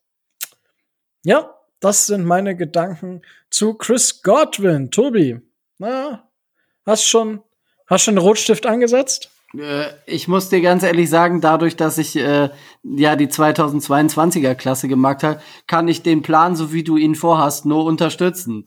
Also wir haben Yes! Habt ihr es gehört? Habt ihr es gehört? ähm, Tobi ist, Tobi ist on board. das, äh, das Positive an diesen Verträgen ist ja der Signing-Bonus, der äh, bei Vertragsunterschrift ausgezahlt wird, sich dann aber auf die fünf äh, Vertragsjahre bilanztechnisch verteilt. Wenn du dem jetzt einen Signing-Bonus von 25 Millionen auf den Tisch knallst und äh, den dann pro Jahr auf äh, 5 Millionen reduzieren kannst, dann wäre es sogar möglich, diesen Plan so durchzusetzen, wie du ihn vorhast. Weil ähm, 2022 wird äh, Jerome Baker Free Agent, ähm, Ogba wird Free Agent, Gesicki wird Free Agent, ähm, von den mittleren werden Smythe Free Agent, äh, Ahmed Free Agent und Preston Williams Free Agent. Und wir haben Stand jetzt bei 40 oder 42 Spielern unter Vertrag, ohne die Rookie Classes von 21 und 22 noch äh, etwas über 80 Millionen an äh, vorhergesagtem Cap Space. Das heißt, wir haben da Luft, um äh, eben, wie du das gerade vorgeschlagen hast, das erste Jahr, Vertragsjahr relativ günstig zu machen. Wer das unter anderem gemacht hat, waren die Cleveland Browns mit Jarvis Landry. Das lief da genauso. Das heißt, das erste Jahr günstig und dann das Gewicht des Vertrages, wenn du sicher sein kannst, dass der, äh, dass der mehr als ein Jahr liefert, ähm, auf die weiteren vier Vertragsjahre aufzuteilen.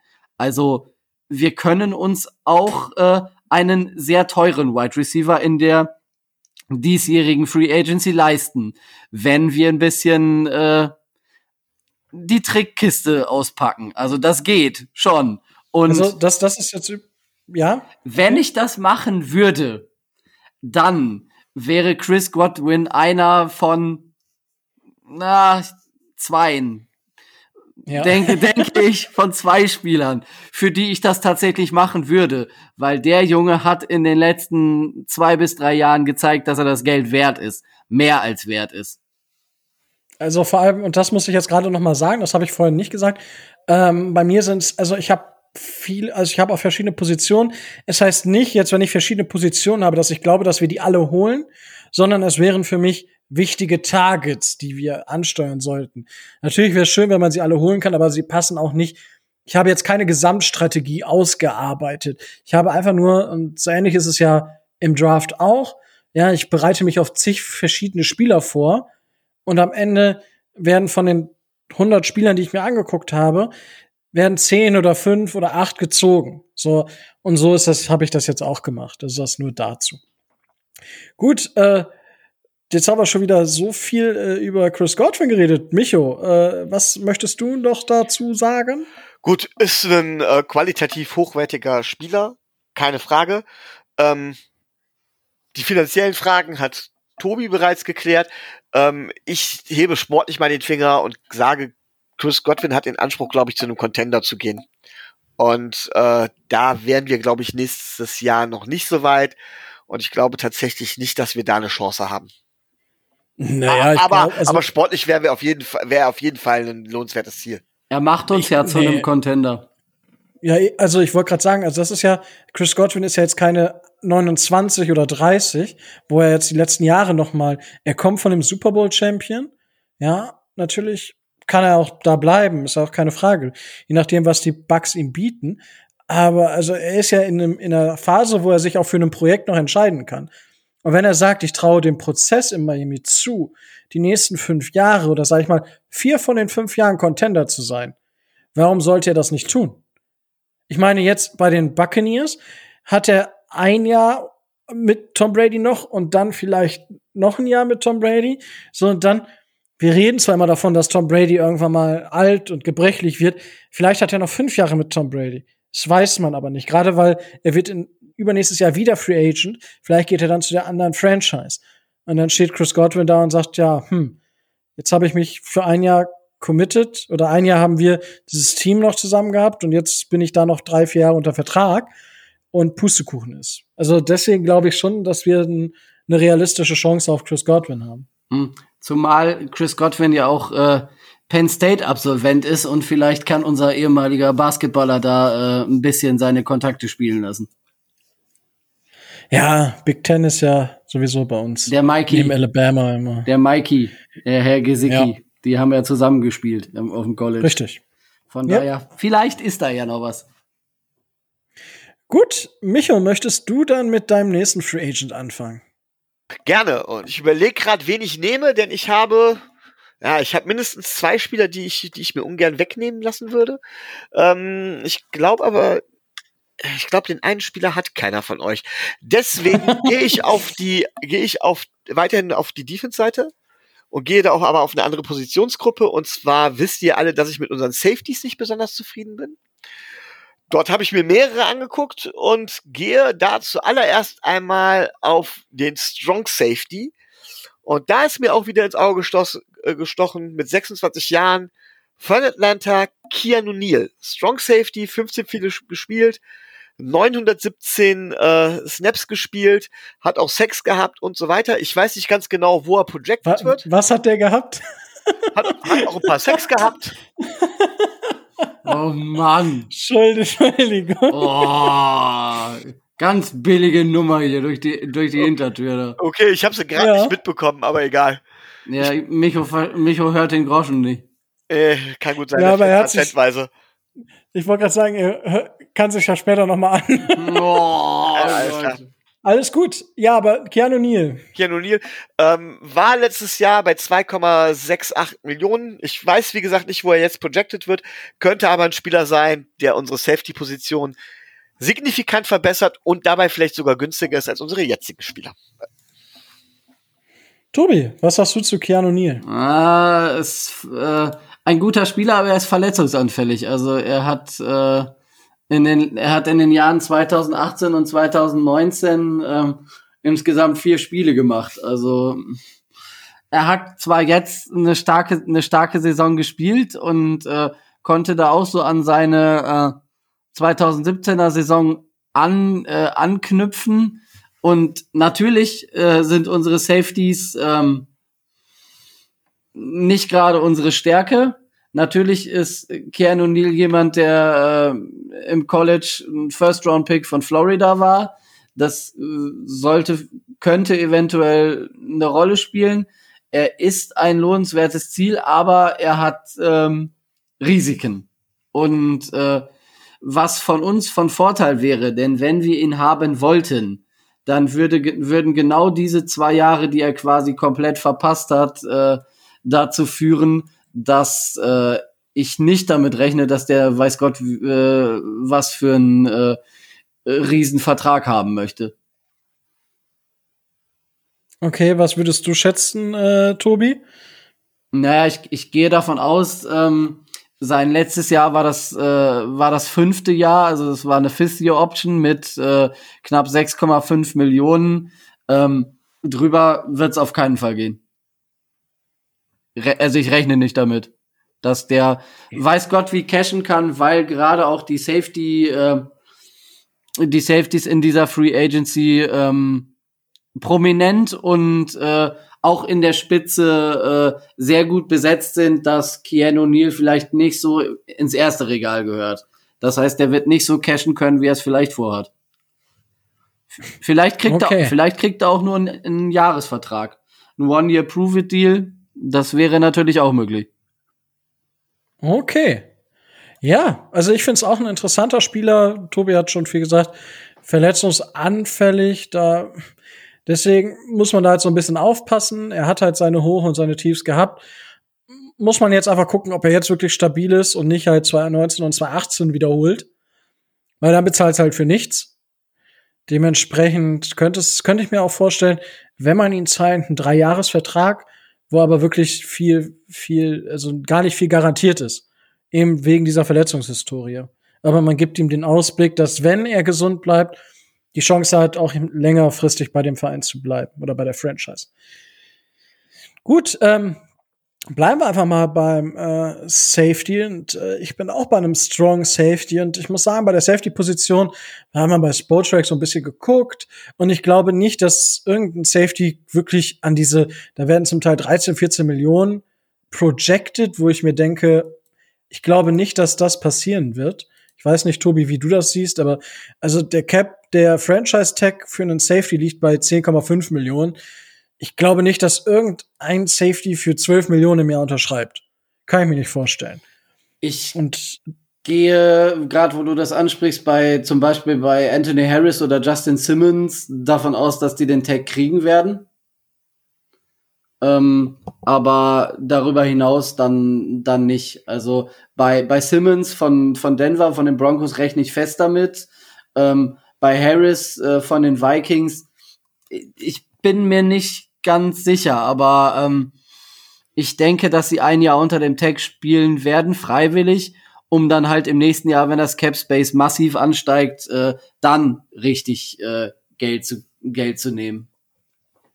Okay, gut. Ich habe also einer von denen ist tatsächlich auf meiner Liste, aber ich werde mich, ich habe mich äh, jetzt in der Situation für einen anderen Safety entschieden, weil ich sage, okay, wir haben die Möglichkeit auf der Safety-Position was zu machen. Wir waren zwar nicht schlecht auf der Safety-Position, aber ich denke, es ist eine Position, die viel Optionen bietet in diesem Jahr in der Free Agency. Und wir haben die Möglichkeit, dass wir relativ gut aus den Verträgen rauskommen. Und ich habe mich ähm, für einen Spieler entschieden, der in der wahrscheinlich besten Defense der Liga diese Saison gespielt hat. Und Ja, Tobi, habe ich den mir weggenommen? äh, noch nicht, aber ich rechne damit. Zwar ist er der dritte Namensträger, und zwar John Johnson von den LA Rams, ähm, hat eine solide, sehr, sehr gute Saison gespielt, hat wirklich 2018 und 2017 sehr gut gespielt. 2019 hatte auch er Verletzungsprobleme, da war er da nicht so gut. Und ja, hat aber diese Saison ist wieder zurückgekommen. Bockstarker Typ. Richtig, richtig starker Typ. Hat zwar nur eine Deception gefangen, aber neun Pässe ähm, unterbunden. Das ist halt, das ist halt einfach stark. So, und äh, was ich dann noch habe bei ihm, ist, also er ist halt 26 jetzt geworden. Ähm, Ende des Jahres, also Ende letzten Jahres ist er, also er ist auch noch relativ jung, genau in dieser Range, in der wir letztes Jahr Spiele eingekauft haben, wo ich glaube, dass wir auch dieses Jahr aktiv sein werden, eben um diese fünf, sechs Jahre wirklich einen Flow zu haben. Ich habe ihn für fünf Jahre, also das ist halt ein Spieler, wo ich auch sage, fünf Jahre, für 45 Millionen unter Vertrag genommen. Das wäre so meine Hausnummer, die ich sehe, wo ich es auch für einen Safety nicht zu viel finde, gerade für so einen Safety wie er es ist. Und er liegt damit so anderthalb Millionen unter dem Caps, äh, unter dem Cap-Hit, aber ich weiß nicht, ob, ob er wirklich viel bessere Angebote bekommt im Endeffekt. Tobi, du kannst ja dann auch mal was dazu sagen. Ja, er ist, äh, er hat gute Coverage, äh, Coverage äh, Ratings, äh, seine Coverage Grades äh, sind äh, richtig gut. Ähm, er ist jetzt nicht so einer, der, äh, der sich so per Blitz in den Pass Rush ein, äh, einmischt, aber das müsste, müsste er bei uns auch gar nicht machen. Von daher, ähm, ich hatte ihn tatsächlich auch auf meiner Liste stehen. Sehr gut. Schön, dass ich äh, vorher äh, was gesagt habe. Ne? Mi- Micho, du, der ja nicht so, der deutlich unzufriedener ist als ich mit unseren Safeties, was würdest du zu einem John Johnson sagen? Grundsätzlich glaube ich auch, dass er uns verbessern würde. Ähm, ich weiß nicht, ob wir ihn uns leisten können, aber wie gesagt, ein klares Upgrade. Sehr schön, Tobi. Damit wir dir keinen anderen Spieler wegschnappen, darfst du natürlich jetzt mit deinem zweiten Spieler kommen. Ja, der wird, äh, wird auch relativ äh, überraschend sein. Ich werde jetzt einen nehmen, um mal hier die, die, die Schockwelle abzu, äh, abzumildern. Ähm, wir brauchen ja, ähm, wir brauchen ja einen Backup-Quarterback.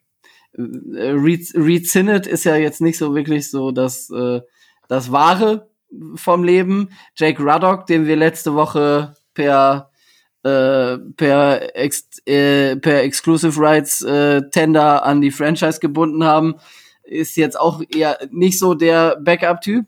Äh, ich hatte mehrere, also es gibt da mehrere zur Auswahl, die man nehmen kann.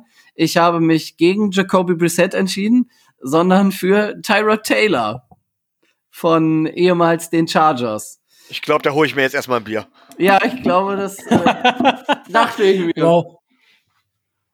Ähm, er ist Magst du das erklären? Ja, er ist ein klarer, äh, er ist ein klarer Backup, kann notfalls, wenn es nicht anders geht, äh, auch mal, ein, auch mal ein Spiel starten. Hat das dieses Jahr mehr oder weniger notgedrungen mit Justin Herbert äh, neben sich äh, schon relativ äh, gut gemacht.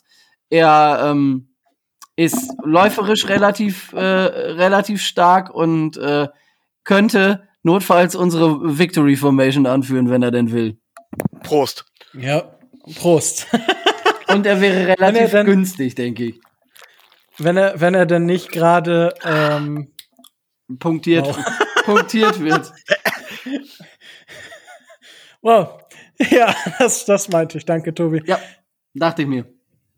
Ja, also, pf, ja, wenn er sehr, sehr günstig kommen möchte, okay, äh, ich, ja, weiß ich nicht. Also, ich glaube, ich würde wahrscheinlich lieber äh, irgendeinen Quarterback in Runde 6 draften oder so. ich weiß. Ah, keine Ahnung. Also habe ich jetzt keine großen Verbindungen zu. Kann man, ich weiß nicht, ob wir wirklich so ein Wett uns holen sollten. Kann ich super schwer einschätzen. Ich, ich weiß es einfach nicht. Micho, wie siehst du die Situation? Habe ich ja gerade eben, glaube ich, schon angedeutet, oder? Ähm, nein. äh, das Problem ist, dass ich Ja. Tyrod Taylor mag. Ich mag ihn tatsächlich und ich glaube, das ist, ich glaube, es wäre ein Fehler wegen der Situation um Tour, sich da eben einen Veteran reinzuholen und damit jetzt erstmal Tour ganz klar wieder ein bisschen Konkurrent oder sowas zu machen. Lass den Jungen sich tatsächlich eine Saison jetzt ohne Druck entwickeln, ohne dass er der Meinung ist, er müsse Dinge überreizen oder sonst irgendwas, weil das erste Jahr nicht so gut gelaufen ist. Da hatte er schon Ryan Fitzpatrick dementsprechend im Nacken. Ja, das ist nicht, glaube ich, nicht optimal. Es wäre auch für die Medienlandschaft nicht optimal, denn Tyrell Taylor ist, wenn er reinkommen sollte, tatsächlich in der Lage, gut zu spielen, wirklich gut zu spielen. Und dann lieber einen Sechstrunden-Pick. Ähm, ich will damit nicht sagen, von wegen, dass ein Backup-Quarterback unwichtig ist, oder ich will damit nicht sagen, dass das Tua keinen Druck aushalten können muss oder sowas. Aber ähm, es ist in der Situation, finde ich einfach unnötig. Und deswegen wäre ich, äh, deswegen wäre ich auch, wäre ich auch gegen einen Jameis Winston oder sowas gewesen, ähm, aus demselben Gründen. Und nicht, weil ich Tyrod Taylor für einen schlechten Quarterback halte. Im Gegenteil, ich halte ihn für für besser als so manches, was auf Starterpositionen rumläuft. Okay, das ist ja auch mal eine Ansage. Ja, aber gut, ähm, ja, ich habe auch schon was gesagt. Dann äh, würde ich jetzt anfangen, weil dann haben wir alle mal angefangen. Ähm, ich habe noch einen Edge-Spieler. Ich habe gerade so überlegt, wen nehme ich noch, wen nehme ich nicht. Obwohl, wenn ich das eins, zwei, drei, nee, nee, ich lass den weg. Oder doch nicht? Ah, ich, nee, doch, ich nehme ihn jetzt. Jetzt habe ich ihn angekündigt, jetzt habe ich sie auch aufgeschrieben. Ärgerlich für mich, weil ich hatte eigentlich noch zwei, aber vielleicht sagt einer von euch den. Jetzt bevor ich, ähm, ich sag's einfach, Trey Hendrickson von New Orleans hat diese Saison tatsächlich ist ein bisschen eskaliert mit 14 Sacks. Richtig, richtig stark. Äh, kam, also hat auch das erste Mal, ist eher ein Rotational Player, hat jetzt nicht unbedingt immer Starter gespielt. Ähm, aber, also er war schon Starter, aber ich glaube, er hat nicht 100, also er bei weitem nicht 100 Prozent der Snaps gespielt, so meinte ich das. Hat wenig in der Laufverteidigung gespielt, mehr im Pass Rush und dementsprechend, ja, ist das ein Spieler, den ich interessant finden würde, der gerade im Pass Rush stark ist, wo wir vielleicht noch mal ein bisschen Unterstützung brauchen könnten. Das Problem ist nur, gegen den Lauf äh, ist er zwar, ist er nicht gut. Also er war halt 2019 gut gegen den Lauf, aber nicht so gut gegen äh, im Pass Rush. Das hat sich dieses Jahr umgekehrt. Wenn er jetzt beides auf ein gutes Niveau bringt, richtig stark. Ich habe ihn, ich hätte ihm jetzt einen Vertrag ange ans Knie gehofften für 32 Millionen für vier Jahre, also 8 Millionen im Jahr, ist, finde ich, also es ist wirklich eine Idee, gerade weil ist aus 26. Ähm, ich weiß nicht so ganz. Also ich kann, ich finde, find, es ist eine Idee. Nicht mehr und nicht weniger. Diese 8 Millionen sind halt viel dafür, dass wir halt schon zweimal 10 Millionen da stehen haben. Ähm, aber mit einem Rookie dabei vielleicht noch, könnte es eine sinnvolle Ergänzung sein in der Rotation nachher. Dadurch, dass man, wenn man ihn ein bisschen mehr Luft gibt äh, bei den Run äh, Plays und ihn mehr bei den Passing Plays einsetzt, könnte das eine gute Ergänzung sein. Ähm, ja, was sagt ihr dazu, Micho? Auch vollkommen solide Wahl, wäre auch wieder ein Need, den wir adressiert, adressiert hätten. Ähm, klar, falsches College, deswegen wäre Okwara natürlich besser geeignet, aber gut, wenn es nicht anders geht. ja gut, kommt ja von, aber von den äh, Atlantic Olds. Also das ist halt, äh, ja. Top College, ja, kennt es nicht. Ja, ja, es ist das, deswegen. das andere Florida. Gut, äh, Tobi, wie siehst du, äh, hattest du Trey Hendrickson gelesen, auf der Liste gehabt oder habe ich dich jetzt total überrascht? Gel gelesen hatte ich ihn. Ich äh, hätte ihn eventuell auf der Liste gehabt. Was mich so ein bisschen abgeschreckt hat, ist das, was du als äh, Eskalation bezeichnet hast, weil ähm, er hat knapp die Hälfte der Snaps gespielt und bei der Hälfte der Snaps 13,56 äh, hinzubekommen. Ich gehe davon aus, dass der junge Mann äh, cashen will bei einem Team, wo er ähm, eine tragende Rolle übernehmen kann und wo er äh, wahrscheinlich dann äh, auch massiv mehr an Spielzeit möchte. Und das können wir ihm, glaube ich, halt auf der Position so nicht bieten. Von daher, ähm, klar, wenn er für das unterschreibt, was äh, was ihr beiden für, äh, für zum Beispiel Okwara oder jetzt Hendrickson ausgeben wollt, dann wäre das schön. Wenn er die Leistung bestätigen kann, wäre das noch besser. Allein, ähm, ich glaube nicht so dran. Also ich sehe den irgendwo, keine Ahnung, bei, bei einem mittel- bis äh, schlechtklassigen Team äh, richtig abkassieren. Okay. Ja, äh, ist ja auch, ist ja fair enough.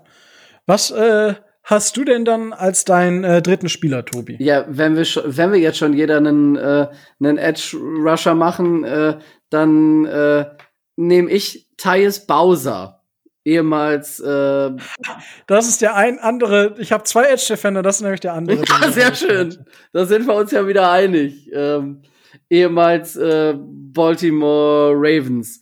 Sein Vorteil ist, weswegen er mir ins Auge gefallen ist, er kann halt sowohl ähm, Linebacker als auch äh, Defensive End spielen. Er ist äh, sehr gut in, im Pass Rush, er ist äh, athletisch, ähm, er kann aber genauso gut äh, Bälle abfangen oder Bälle deflecten. Ähm, um, er kommt mit dem Blitz gut zum, äh, zum Quarterback durch. Er kann sich, äh, denke ich, ähm, auch damit anfreunden, mit äh, Lawson und Ogba den Workload äh, zu teilen und er wäre eine super starke Nummer drei äh, hinter Lawson und Ogba immer mit der äh, mit der Option auf mehr. Und ich gehe davon aus, dass man Tyus Bowser, wenn man vernünftig verhandelt, vielleicht sogar für äh, sechs, maximal sieben Millionen im Jahr äh, bekommen kann. Ich würde ich würde ich würde da sogar machen, äh, dass ich dem einen One-Year-Prove-It-Deal gebe mit weniger, weil ähm, wir nächstes Jahr, nach der nächsten Saison, in die Situation kommen, dass der Vertrag von Ogba ausläuft und dass der Vertrag von Lawson äh, uns in der Art entgegenkommt, dass wir ihn relativ günstig abgeben könnten. Sollte also einer der beiden äh, Platzhirsche, nenne ich sie mal, nicht so einschlagen, ähm, wie wir uns das vorstellen, dann wäre das natürlich eine Riesenchance für Thais Bowser, auch länger bei uns zu bleiben. Deswegen äh, ein Einjahresdeal, dann kann er zeigen, was er kann. Und wenn er das schafft, dann kann er nächstes Jahr richtig bei uns äh, auch gutes Geld verdienen, weil das haben wir dann.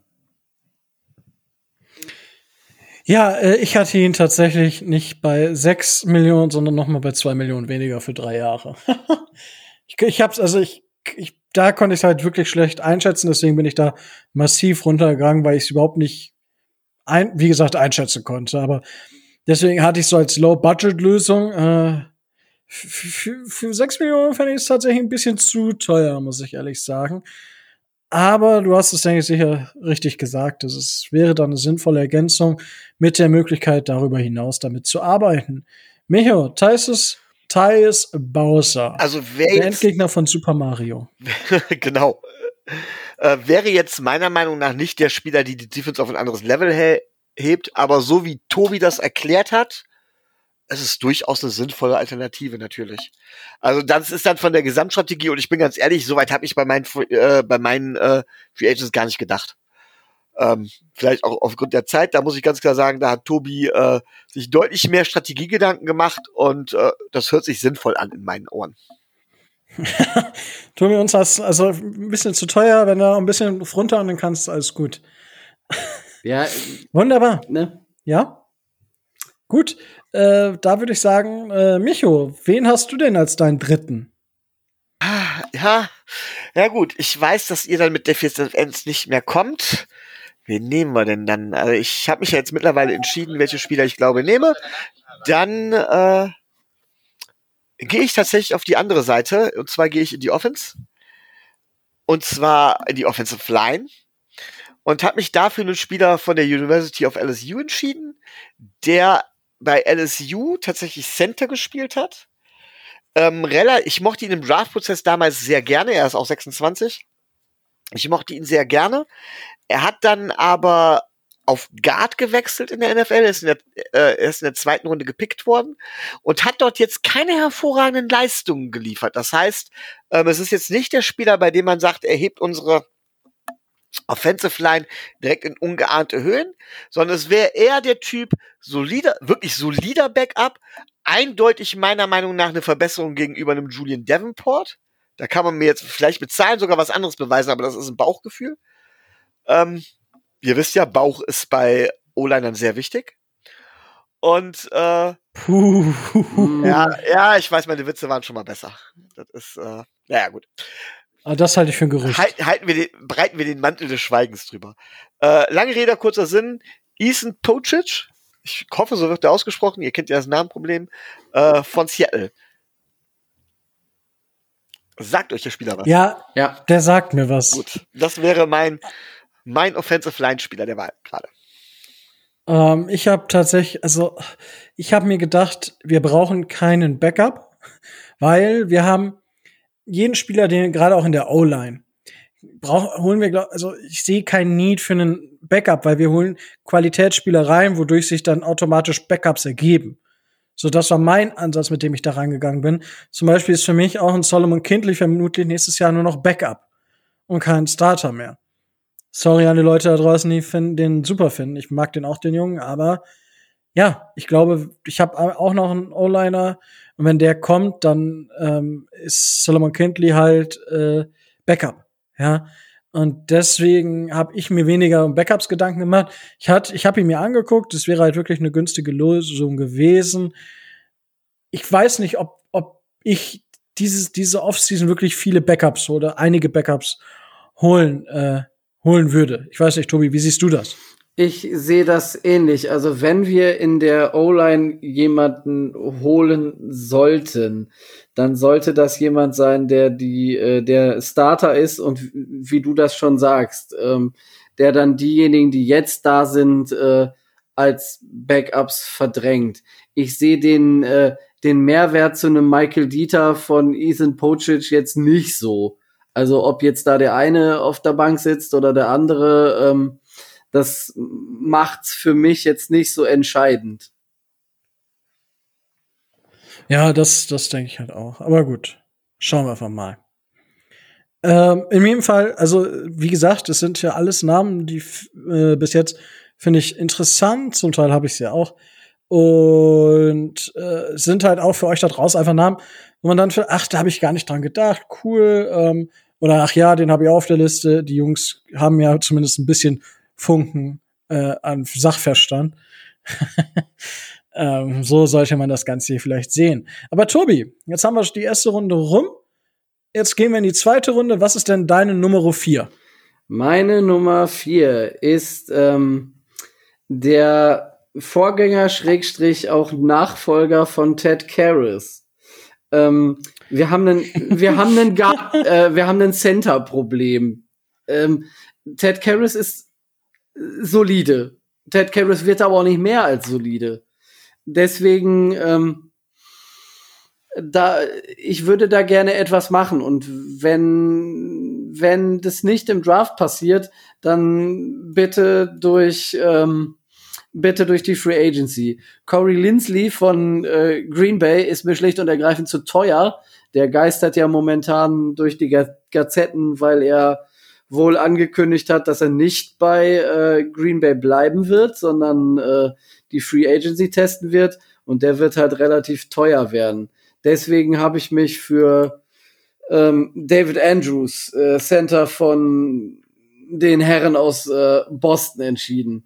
Ist fast 29, hat eine relativ äh, große Erfahrung, ist, glaube ich, ähm, 14. bei den, bei den Centern, ist eigentlich ähm, sehr gut im, im Pass-Blocking. Da war er jetzt im letzten Jahr eher schlecht. Dafür war er im letzten Jahr relativ gut im, äh, im Run-Blocking. Aber ich denke, wenn man den, äh, wenn man den an seine alte Leistungsstärke wieder heranführen könnte.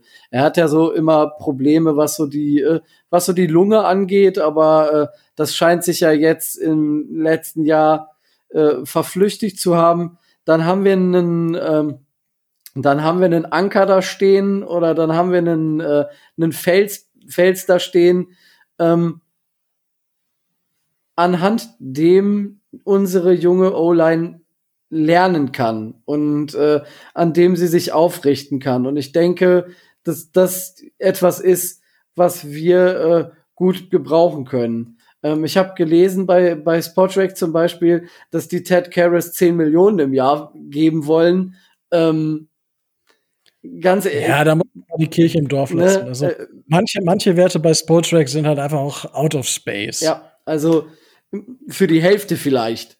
Äh, David Andrews, maximal. Also äh, fünf Millionen dem zu geben, ist schon viel. Also, ähm, ich, also ich, ich, gebe, ich würde ihm den gleichen Deal, wie ich äh, Ted, Karras ja. den anbieten würde. Ich habe ich hab ihn bei zwei äh, bei acht Millionen für zwei Jahre, wobei das zweite nicht garantiert ist. Ja, das das wäre eine das wäre ein äh, ein Vertragsmodell, was ich auch begrüßen würde. Ich würde äh, ich würde vielleicht ihm sogar nur einen Jahresvertrag geben, weil du bist ja der College-Experte. Da wartet ja äh, in der nächstjährigen äh, Draftklasse noch ein Spieler, den ich höchst interessant finde.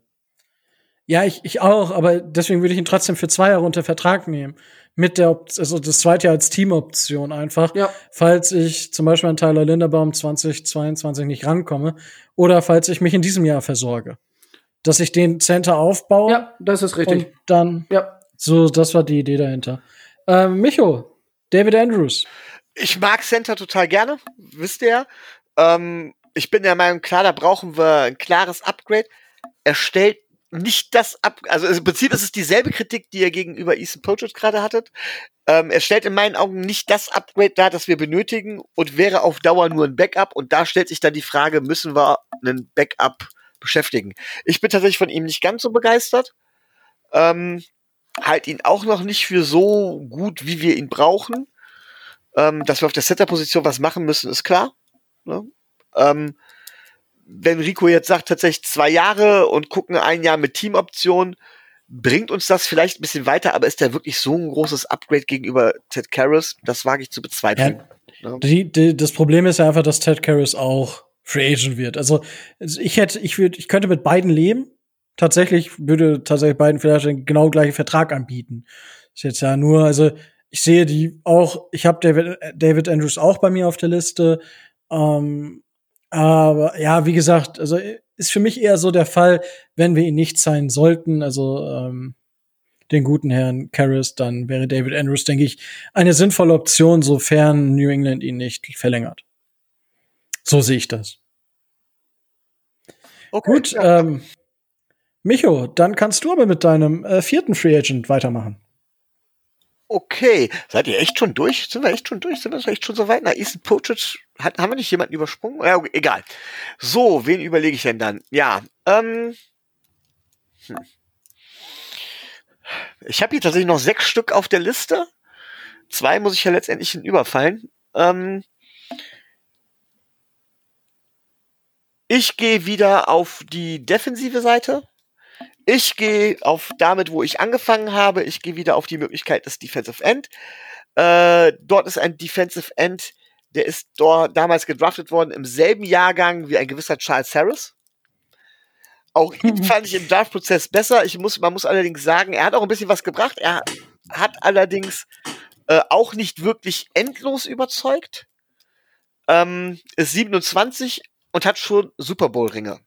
Ich weiß, auch da weiß ich nicht, wo er ähm, gerankt wird von Sportrack oder so. Es handelt sich um Kansas City Chiefs Teco Charlton. Ich weiß nicht, wo er gerankt wird. Allerdings ist er mir als Free Agent sofort ins Auge gestoßen. Und meines Erachtens nach hatte er, glaube ich, auch nur eine wirklich gute Saison und ist ansonsten eher ja, Richtung Draftbust geschlittert fast schon. Also beziehungsweise unterste, untere Grenze vom Leistungsvermögen her, was er da gezeigt hatte. Ja, er war auch schon mal bei uns, ne? Ja, aber ich würde ihn trotzdem holen. Ja, in, interessante Wahl. Also habe ich jetzt so nicht mit gerechnet.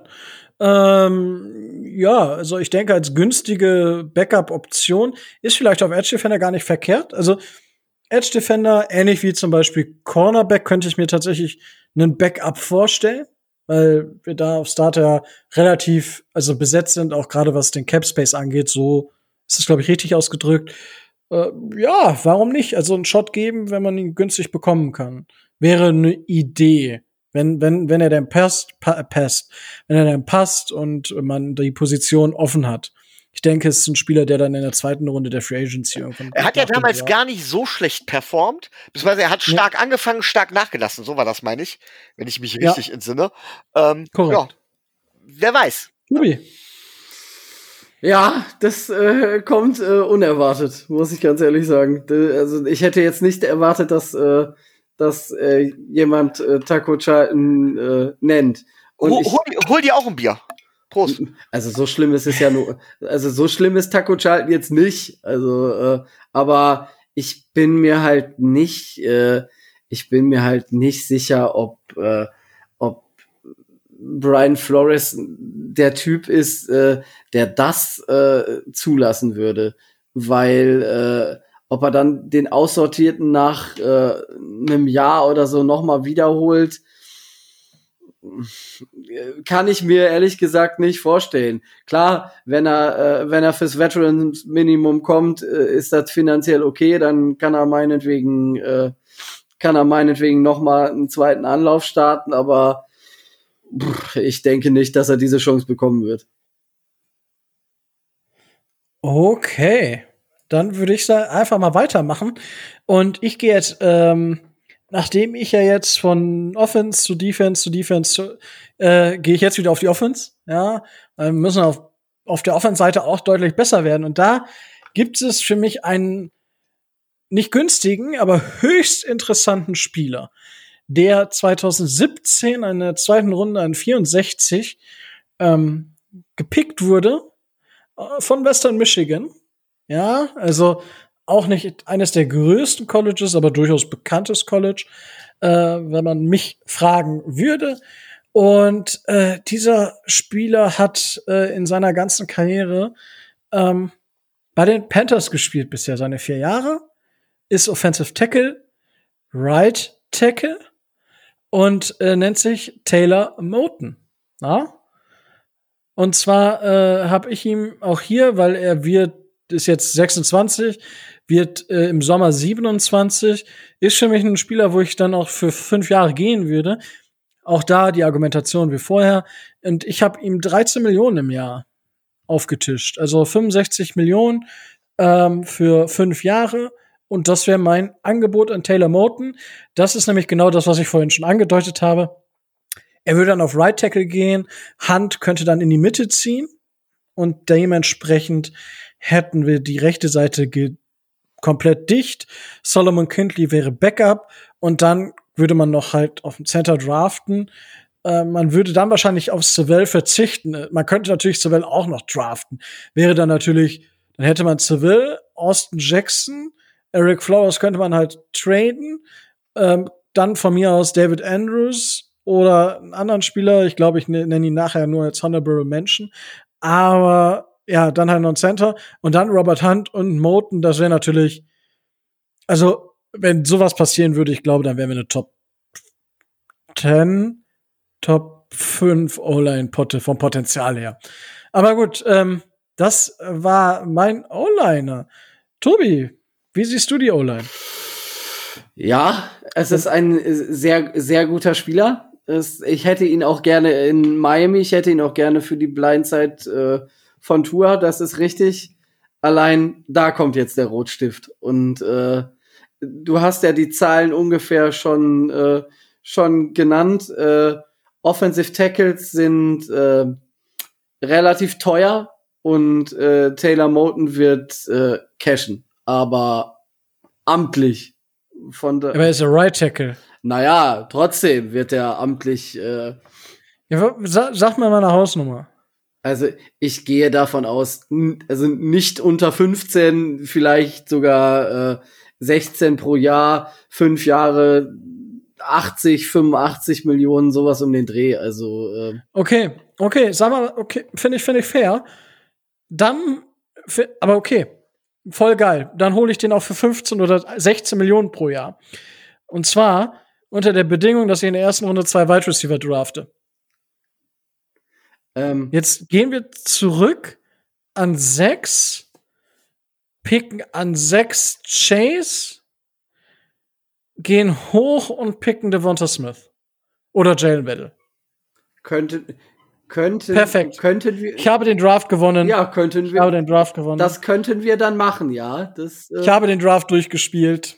das ist äh, durchaus richtig. Ich habe Free Agency durchgespielt.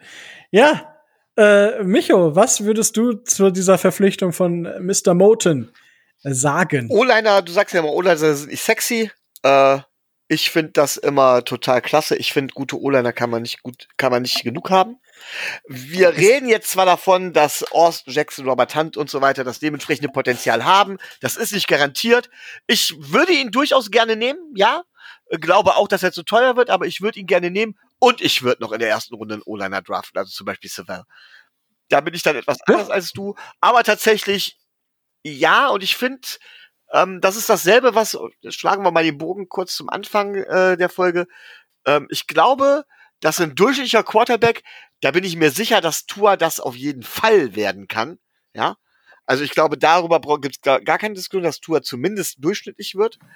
Und eine gute O-Line wahrscheinlich besser spielt als ein guter Quarterback oder einen weiterbringt im Normalfall als ein guter Quarterback mit einer schlechten O-Line. Die Cowboys haben es oft genug bewiesen. Also von daher wäre ich da, rennst du bei mir offene Türen ein. aber äh, wie gesagt, ich habe mich jetzt nicht dagegen gewehrt, dass wir Savell dann noch draften, aber also es, es wäre halt, also äh, wenn wir dann wirklich es nicht schaffen, eine gute O-Line zu haben mit den beiden noch, das wäre, äh, weiß ich nicht, dann können wir uns auch die Knie abhacken und weiß ich nicht machen. Ja, gut, äh, aber bevor wir uns jetzt die Knie abhacken, Micho, welches ist deine Nummer 5? So, dann bleib ich mal offensiv und wähle einen Spieler aus, offensive Position, wo wir uns auch alle einig sind, dass wir zumindest irgendwo eine Art von Verbesserung kaufen. Es gibt einen Spieler, der diese Saison, den ich erst diese Saison auch bemerkt habe, der diese Saison quasi sein Breakout auch hatte. Von den Denver Broncos, Wide Receiver Tim Patrick. Okay, ich habe wieder irgendwas Lustiges gemacht. 14,5 Yards im Schnitt. Ähm, er hat vorher nicht viel gezeigt und deswegen weiß ich nicht, ob er wahnsinnig teuer wird. Ich könnte mir vorstellen, wenn es so kommt, dass wir tatsächlich unser Wide Receiver Core extrem umbauen, also tatsächlich, also er Ford weglassen, Albert Wilson entlassen, dass wir äh, Jakeem Grant vielleicht sogar entlassen. Ähm, also sowas, man braucht trotzdem Receiver auf der Position 4 und 5. So einen Alan Hearns möchte ich da nicht haben und da wäre halt Tim Patrick für mich eine gute Alternative. Ich glaube, Tobi hat gelacht, weil er den auch auf der Liste hat. Äh, nein, ich hätte ihn auf der Liste, aber warum ich ihn nicht habe, sage ich gleich noch. Okay, da, sag's ruhig jetzt. Ich weiß auch da wieder nicht. Ihr wisst, ich kann, kann, kann sein, er ist Restricted Free Agent. Ja, richtig. Muss man Das auch ist- dazu sagen. Das ist der Grund. Ich denke nicht, dass äh, äh, ich denke nicht, dass er äh, die Broncos verlassen wird. Gerade aufgrund der Tatsache, dass er Restricted Free Agent ist, weil die werden äh, jedes, äh, die die werden ihn erstmal tendern, schätze ich, mit einem wahrscheinlich Second Round Tender und dann sollte ein Angebot kommen, werden sie es auf jeden Fall äh, gleichziehen in einer angemessenen Höhe. Also äh, man müsste, man müsste, um ihn zu bekommen, ihn wahrscheinlich schon äh, massiv überbezahlen. Warum du den Spieler ausgesucht hast, äh, kann ich absolut nachvollziehen. Ich hatte ihn, äh, ich hatte ihn auch im erweiterten äh, Bereich meiner äh, Überlegung, aber aufgrund der Tatsache, dass er äh, Restricted Free Agent ist, denke ich, wird er den freien Markt wohl eher nicht sehen. Ja, okay. Ja. Aber ansonsten äh, von meiner Seite aus sicherlich eine sehr, sehr sinnvolle Ergänzung. Gut, ähm, dann äh, mach. Ja, ich bin dann wieder dran. Dann haben wir es so immer wieder richtig gemacht. Ich habe, und zwar jetzt muss ich mich so langsam entscheiden, welchen Spieler ich nehme. Und ich kann nicht ohne ihn. Ich habe ja immer den kleinen Crush auf ihn gehabt. Äh, seit der Free Agency, da seitdem, ja, wir eigentlich wissen, dass wir auf Wide Receiver einen riesen Need haben. Ähm, wäre meine, wenn wir keinen von den richtig teuren nehmen, wäre es meine 1B-Lösung. Ich habe ihn hier ein bisschen sehr, sehr günstig. Wahrscheinlich sollte ich es da noch mal ändern. Ja, gucken wir gleich mal. Auf jeden Fall handelt es sich um einen Spieler von den Titans. Ja, auch er kommt von Western Michigan. Auch er ist 2017 gedraftet worden. Also eigentlich können wir Moulton und Corey Davis gleich zusammen. Kommt ran, kommt ran. Ja, bleibt, geht nicht weg, kommt ran. Also Corey Davis wäre für mich ein Target, der für mich massiv unter dem Radar fliegt. Er hat ein Riesenproblem, also was heißt Riesenproblem, aber er hat immer mal einen Fumble dabei. Das muss man schon sagen. Also die sichersten Hände hat er jetzt nicht, wenn er den Ball festhalten muss. Aber er hat sich dieses, er hat sich von Jahr zu Jahr gesteigert und für mich einfach eine sichere, eine sehr, sehr gute Bank im Spiel von, äh, von den Tennessee Titans. Äh, einer der Gründe, warum Ryan Tannehill jetzt so eskaliert. Und dementsprechend für mich ein Spieler, den wir holen sollten. Ich habe ihn momentan für 9 Millionen pro Jahr auf fünf Jahre, also 45. Ich könnte, ich denke aber 60 Millionen sind realistischer. Also 12 Millionen pro Jahr. Ich glaube nicht, dass er dick casht. Dafür ist er zu sehr im Schatten von AJ Brown und Derrick Henry. Aber ich glaube, dass er 12, 9 bis 12 ist sein Korridor für, meiner Meinung nach. Ich weiß nicht, äh, Tobi, wie siehst du, welchen Korridor siehst du für ihn Cash-Wise? Ja, äh, also ich hätte, ich hätte es jetzt auf neun bis elf, elfeinhalb, denke ich, äh, so, so ähm, einge, äh, eingegrenzt, gerade weil auch die Free Agency Class bei den Wide Receivers in der Spitze dieses Jahr relativ tief ist. Wie du schon sagst, wird er nicht, äh, wird er nicht komplett äh, super cashen können, sondern wird so, wird so in den zweiten Bereich gehen, der so um, sich um neun, zehn, elf Millionen bewegt. Aber äh, eine äh, super Wahl. Ich kann äh, absolut verstehen, äh, warum, äh, warum du ihn ausgewählt hast und ähm, er wäre eine super Waffe, die auch äh, die Miami Dolphins sehr, sehr gut gebrauchen könnten. Auf jeden Fall. Wunderbar. Jetzt habe ich zumindest von unserem Finanzminister und Boulevard-Experten zumindest schon mal recht bekommen. Was sagt denn der Micho? Macht uns definitiv stärker, steht uns gut zu Gesicht. Aber tatsächlich pff, weiß ich nicht, ob das, also ich weiß nicht, ob das so gut zu uns in, in, in, in, ins, ins Wide Receiver Core passt. Aber er ist, er ist ein guter Wide Receiver. Ich glaube aber nicht, dass wir uns das leisten können. Und ich würde mich tatsächlich lieber im Draft bedienen. Das sage ich auch. Ähm, hängt allein Ja, aber wir können uns Finanzen, ja nicht nur im Draft bedienen, hängt oder? allein von den Finanzen ab. Äh, muss, ja, können wir nicht nur, aber fast. Ja gut, das ah, ein bisschen was können wir bei der Draft machen, definitiv. Ein Ja. bisschen mehr auch. Ja, eben. Das stimmt schon. Aber also wie gesagt, ich hätte halt, also eigentlich müssen wir ja schon einen kleinen Splash machen bei Wide Receiver, sehe ich zumindest. Also ich weiß nicht, wie ihr beiden das seht, aber wir müssen auf Wide Receiver ja definitiv irgendwie auch Qualität ranbringen diese Saison. Also sonst würde ich wahrscheinlich die Hände über den Kopf zusammenschlagen. Wenn wir nicht einen dieser, ich sage, ich habe ja, ich habe ja sechs Wide Receiver hier allein auf meiner Liste, wenn wir nicht einen dieser Wide Receiver holen, äh, dann würde ich wirklich fragen, äh, Leute, was, was ist los? Hä? Was ist verkehrt? Warum schafft ihr es nicht, Targets für Tour zu holen? Aber gut, das äh, ist dann eine andere. Können wir am Ende, wenn wir alle unsere, je, jeder seine sechs durch hat, kann ich ja zumindest mal ein paar Namen raushauen, die ich hier noch habe. Ähm, ja, äh, gut, haben wir Corey Davis abgehakt. Und jetzt, äh, Tobi, was ist denn deine Nummer fünf? Ähm, meine Nummer fünf ist äh, je, jemand äh, ähm, auf der gleichen Position, der ähm, so ein bisschen sein Potenzial noch nicht so ganz ausgeschöpft hat, aber auch schon äh, Ringe hat, der Miami aber sicherlich auch gut zu Gesicht stehen würde.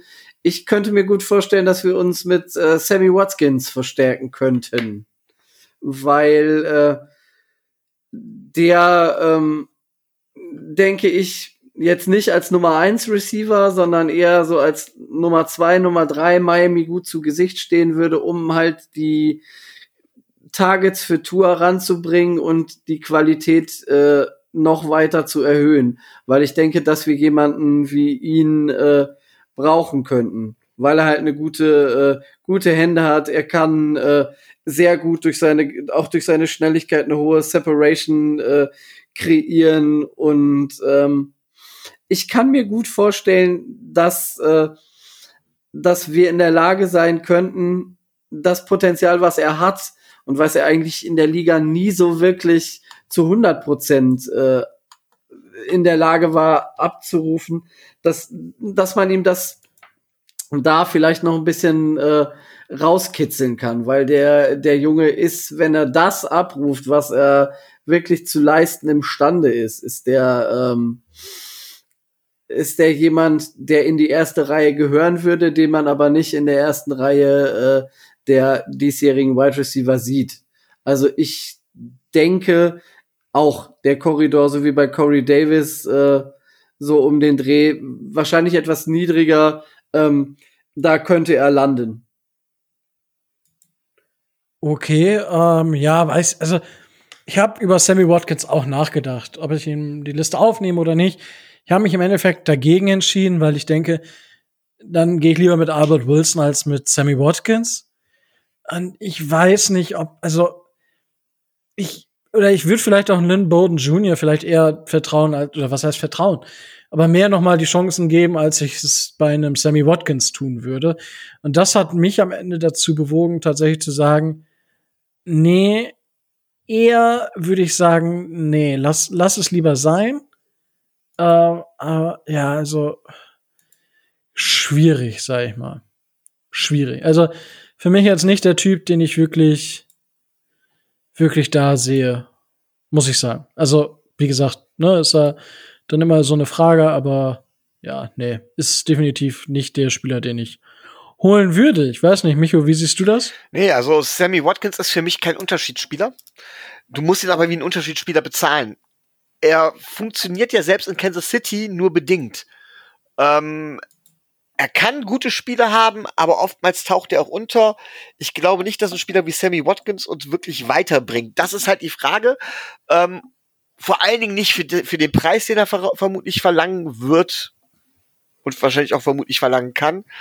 Deswegen wäre ich da auch weniger von begeistert, wenn ich ehrlich bin. So, Tobi, jetzt haben wir es dir gegeben. Ja, das könnt ihr gerne tun. wow. Ja, das, ich weiß, Also- Tobi mag das. Ja. so, jetzt, ah, jetzt muss ich mir echt noch mal entscheiden, ich weiß. Aber ich nehme jetzt nicht noch einen Wide Receiver ich nehme auch keinen Safety, wo ich davon noch sehr, sehr viele auf meiner Liste habe. Ähm, wollte eher eine, eine wollte eher einen, noch einen O-Liner haben oder wollte eher noch äh, mal was äh, zum was was wahrscheinlich keiner jetzt überhaupt je für möglich gehalten hätte. Du hast einen Running Back. Ähm, Nee, ich habe keinen Running Back. Du hast ein Tight End. Nein, auch nicht. Ja gut, ich gehe mit dem Spieler, äh, den, äh, es ist ein Defensive Player. Es ist ein Inside Linebacker, ja. Und dieser Inside Linebacker hat auch diese Saison wirklich nicht gut gespielt. Ja, aber äh, ihr wisst ja, meine Liebe zu Landon Roberts ist endlich, ja. Also die hat ein jähes Ende gefunden, als er die erste in Miami gespielt hat. Aber Trotzdem du halt doch eine Extension anbieten. Richtig, 12 Millionen im Jahr, mindestens. Nein, und zwar, ich denke mir so, okay, gegen den Lauf hatten wir eigentlich auch mal einen Spieler, der gar nicht so schlecht war. Der war zwar bei Las Vegas jetzt überhaupt nicht funktioniert hat, aber auch Free Agent wird. Lasst uns doch einfach als Backup, Sehr schön. als Backup, Großartig. ja, wenn, wenn wir halt, wir holen uns einen Linebacker im Draft, ja, da gibt's den einen oder anderen Inside definitiv, brauchen wir sowieso, ähm, oder wir brauchen grundsätzlich einen Linebacker, die, äh, der irgendwie alles kann, aber als Runstopper, lass uns doch Raquan McMillan zurückholen. Zwei Jahre, fünf Millionen insgesamt, also 2,5 pro Jahr. Vielleicht unterschreibt er auch für vier oder drei Millionen pro äh, äh, für zwei Jahre, also nochmal eine halbe bis ganze Million weniger. Das kann ich nicht ausschließen. Aber der fiel mir vorhin, als ich so gerade über die Inside Linebacker, weil ich auf Outside, wenn wir noch ein, zwei Edge Defender holen, ich glaube, dass das wird über das Scheme geregelt, beziehungsweise wenn wir halt einen Linebacker dann auch draften, ähm, glaube ich nicht, dass wir da irgendwie größeren Bedarf haben. Deswegen habe ich mir geguckt, okay, was gibt's denn da für Möglichkeiten? So, dann hatte ich einmal äh, Jared Davis, ja, für, für acht Millionen im, im, äh, für zwei Jahre. Oder ich dachte, ach, mein Gott, der, der kennt, der kennt Miami. Vielleicht hat er, hat ihm jetzt Las Vegas, hat er sich so ein bisschen ausgetobt, ähm, sofern er sich während Covid austoben konnte. Und äh, jetzt hat er sich gedacht, okay, unter Brian Flores war vielleicht doch nicht so schlimm. Vielleicht komme ich zurück. Ja? Greer, call me, hang me up, call me, give mir einen, give mir einen Ver Vertrag, sag ich mal, und dann äh, ja, Junge, geh da weg und komm her. ja. Ja, herrlich. Micho, was sagst du da zu dieser Idee? Ich finde die charmant. Also, das ist die, so eine ähnliche Idee, wie ich halt mit Taco Charlton gehabt habe. Ja, Warum nicht? Also, doch, hat was für sich, klar. Wir, Tobi. wir holen sie alle zurück. also ist jetzt ein Ich, Spieler. moch, ich mochte, ich mochte äh, Raquan McMillan äh, auch immer schon. Es hat mir in der Seele wehgetan, äh, als er sich im ersten Preseason-Spiel seine schwere Verletzung zugezogen hat. Gut, er macht jetzt die Schwächen, die wir vielleicht mit einem Linebacker wieder wettmachen wollen, jetzt nicht wett, aber ähm, wie du sagst, bevor, bevor wir Landon Roberts ertragen müssen, nehme ich lieber Raquan McMillan. Der ist mir Ihr wenigstens, seid so gütig. der ist mir wenigstens sympathisch. Boom, War das Elan Roberts nicht? den kenne ich nicht. Ach, du kennst aber McMillan? Natürlich. Äh, Aber Um das, regelmäßig. um das hier für, um das hier mal zu- einzusortieren, ja. Also, Raquan McMillan hat in Las Vegas auch nur 170 Snaps gespielt und hatte genau einen Punkt mehr in der äh, PFF Grade. Also, er war auch sagenumwoben schlecht einfach. Ja, das muss man halt auch sagen. Ähm, aber er war besser als Landon Roberts. Und dafür würde ich die paar Cent dann ausgeben. Sign me up. So, das war meine Nummer, äh, ja, meine Nummer 6. Jetzt ist Tobi mit seinem letzten Spieler für die, äh, als Free Agent für die Miami Dolphins dran. Ja, so ein paar habe ich ja noch. Ich äh, gehe mit Linebacker, den hatte ich eigentlich nur als Ausweichlösung auf der Liste, aber ähm, das ist so die FC Bayern-Lösung. Der, der, der Linebacker. Verstärke, Ah, verstärke dich selber, indem du deine Gegner schwächst. Die Taktik, ich glaube, ich weiß, wen die hast, Taktik ja. fährt, die, fährt, äh, fährt äh, der FCB ja auch ganz gern mal. Ja, das, das, das darfst du nicht sagen. Der- Hallo, Ja. andere Vereine kaufen auch in der Bundesliga. Ja, ich weiß.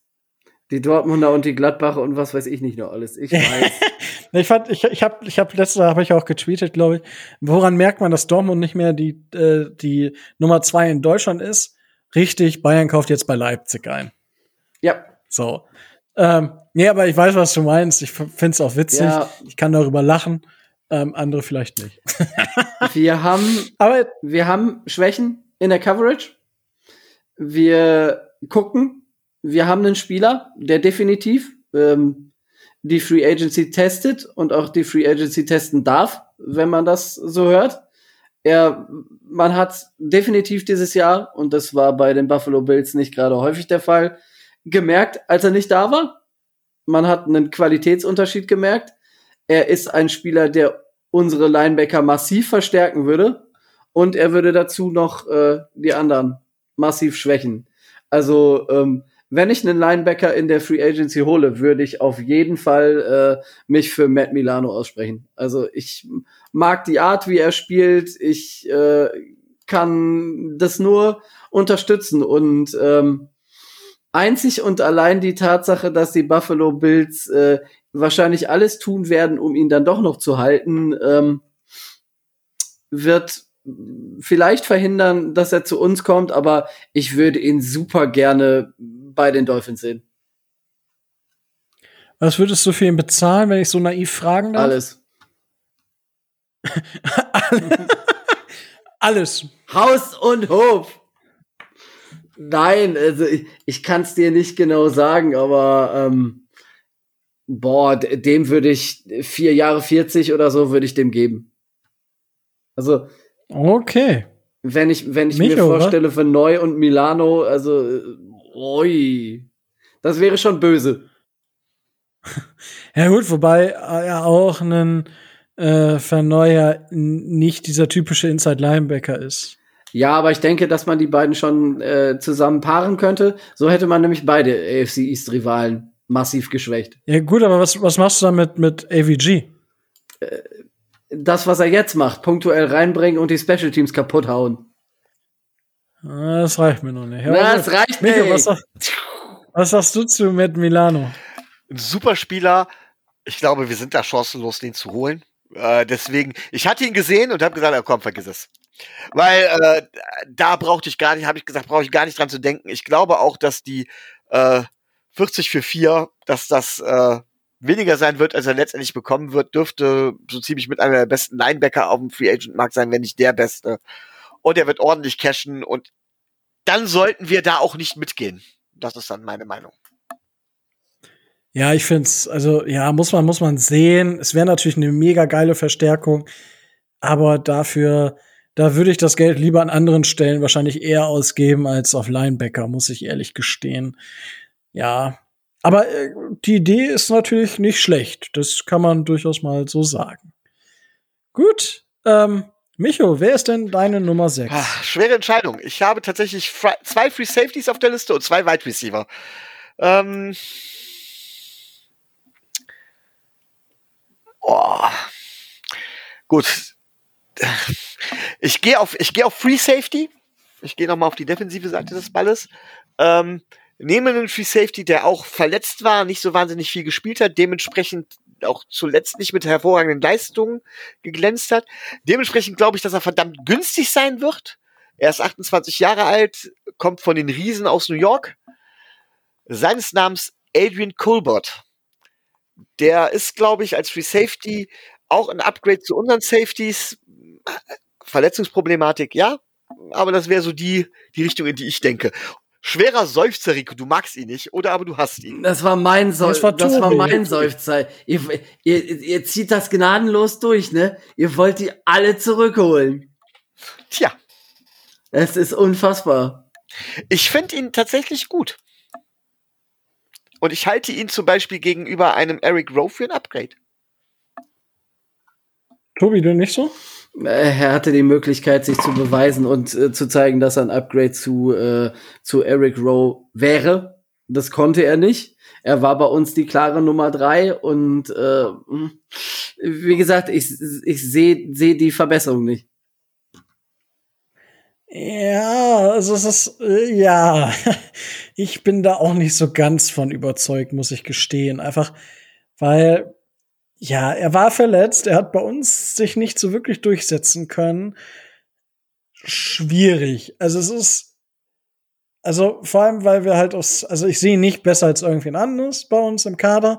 Dementsprechend kann ich es mir noch weniger vorstellen als bei Raquan McMillan. Ja, und deswegen schwierig.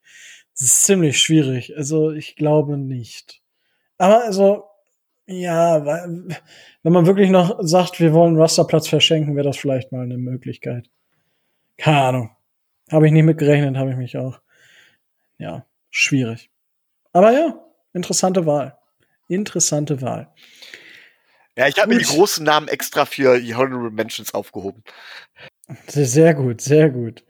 Ähm, ja, wollen wir jetzt einfach, also ähm, ich würde sagen, also ich habe äh, noch einen Inside Linebacker habe ich ja vorhin schon gesagt mit Jared Davis. Ich gehe einfach jetzt mal meine Liste durch. So einfach nur, das ist wird jetzt einfach nur viele viele Namen für euch da draußen, aber habt ihr zumindest noch mehr noch mehr Namen, nach denen ihr euch jetzt in den nächsten zwei drei Wochen ähm, umschauen könnt. Wahrscheinlich, bevor wir die veröffentlichen, zeigen wahrscheinlich drei von diesen 18, die wir jetzt genauer beleuchtet haben.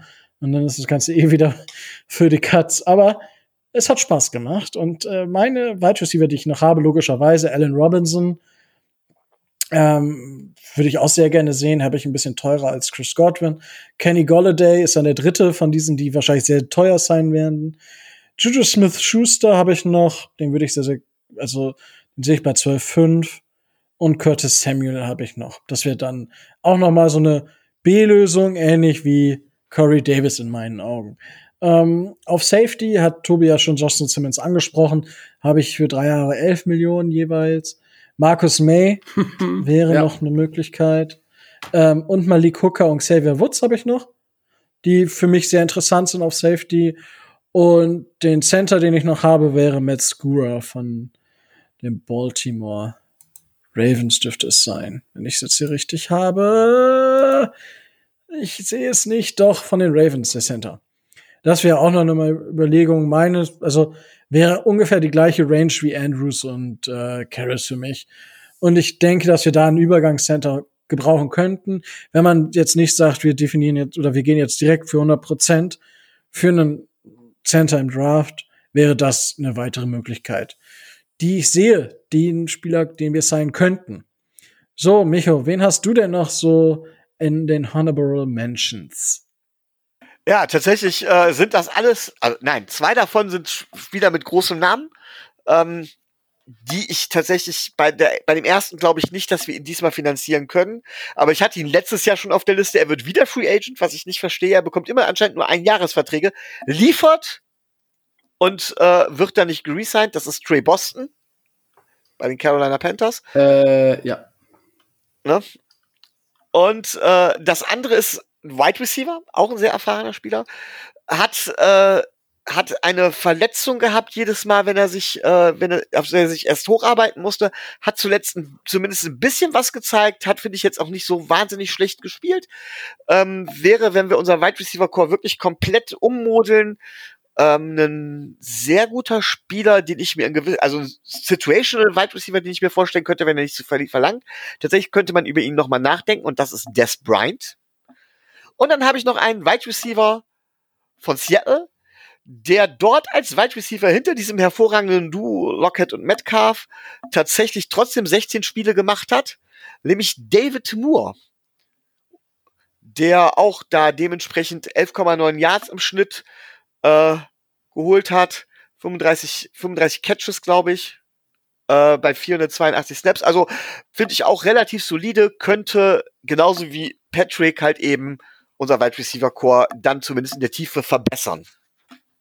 Das sind meine drei, die ich jetzt noch nicht genannt habe. Okay, ja, auch sehr, sehr interessante Namen. Und denke ich, sind alles, es sind alles Namen, die wir hier genannt haben, mit denen sich vermutlich, zumindest sollte man sie in dem Front Office oder in den Office-Gebäuden der Dolphins zumindest mal genannt haben, irgendwo an der Wand stehen gehabt haben, whatever. Tobi, was sind, hast du noch Spieler, die du uns mitteilen möchtest, die, die es jetzt nicht in die Liste geschafft die, haben? die ihr noch nicht genannt habt und die, die ich nicht nennen werde, weil sie äh, zu teuer sind oder Jones heißen. äh, eher, äh, eher nicht. Also ähm, gerade. Also du sagst jetzt bewusst Spieler nicht, weil sie zu teuer sind. Also nein, ich erwähne die, ich erwähne die nur, weil die ähm, rund um die Miami Dolphins immer mal wieder äh, genannt werden und auch auf Twitter, Instagram oder wo auch immer dann da gesagt, ja, die müssen wir unbedingt holen, ja, der muss unbedingt sein und ich mir denke, äh, nein, müssen wir nicht. Wir, Halt, stopp. wir müssen keine 12, 13, 14 Millionen für, für einen Guard ausgeben. Es muss dieses Jahr nicht Joe Tooney sein. Nein, wir müssen nicht äh, äh, Aaron Jones holen. Nein, wir haben schon einen Jones. Es muss jetzt nicht Marvin Jones Jr. sein. Nein, äh, JJ Watt muss es nicht sein. Ähm, mir würde Markus May gefallen. G ganz einfach da, äh, ganz einfach deswegen, weil er dann nicht bei den Jets bleiben würde aber äh, da sehe ich, also wenn die den nicht taggen, sind die selber schuld, ganz ehrlich. Das äh, sollten sie tun und werden sie wahrscheinlich auch tun. Ähm, einen Corey Lindsley, der uns gut zu Gesicht stehen würde, wird einfach äh, viel, viel, viel, viel, viel zu teuer werden, gehe ich davon aus. Solche Leute wie äh, Antonio Brown, äh, David Clowney und wie äh, dieser Teil der äh, Free Agents heißt, der darf gerne äh, woanders hingehen. Äh, ganz ehrlich, den muss ich in äh, Miami nicht haben und ich denke, wir haben einen Head Coach, der das zu verhindern weiß, dass wir uns solche ähm, Experten anlachen. Ähm, Spieler wie Ngakwe oder so, die nur von ihrem großen Namen leben, brauchen wir auch nicht. Von daher, ähm, ich finde, wir haben die Auswahl schon, äh, schon ganz gut getroffen und äh, wir werden sehen, wer von uns ähm, vielleicht einen Treffer landet und wenn nicht, dann nicht. Aber ähm, es gibt ganz viele Free Agents, die ich in Miami nicht sehen möchte. Okay. Ja, mit einem Lob von Tobi, so kann man die Folge natürlich immer sehr, sehr gut und sehr, sehr, sehr, sehr schön beenden, würde ich behaupten. Habt ihr gut gemacht, Ähm, Jungs. Danke. Äh, wunderbar. So, äh, ja, wir sind dann jetzt auch schon am Ende der Folge angekommen. Es sei denn, Micho, du hast noch was. Äh, oder beziehungsweise, ihr könnt uns da draußen natürlich, was denkt ihr denn, welche Spieler bei uns signen werden? Und welche Spieler haben wir jetzt vergessen? Ich befürchte, ihr knallt uns 200 Running Backs an den Kopf. Ich wollte gerade sagen, es gibt bestimmt ja. noch jede Menge Spieler, die mal bei uns waren und die wir zurückholen könnten. Ja, Ke Ich denke auch. Kenyon Drake zum Beispiel, Right. da kann ich, kann ich das Trikot wieder rausholen. Yay! Ryan Tannehill. Yay, mit Ja. Sicherheit. Wann wird Ryan Schauen wir Tannehill mal. Free Agent? Nein. Ja. Schauen wir einfach Ja. mal. So, Ähm, aber habt ihr noch was, was ihr unbedingt loswerden wollt? Ja, ich will, dass Isaac Asiata wiederkommt, aber ich glaube, da hat die Polizei von Utah was dagegen.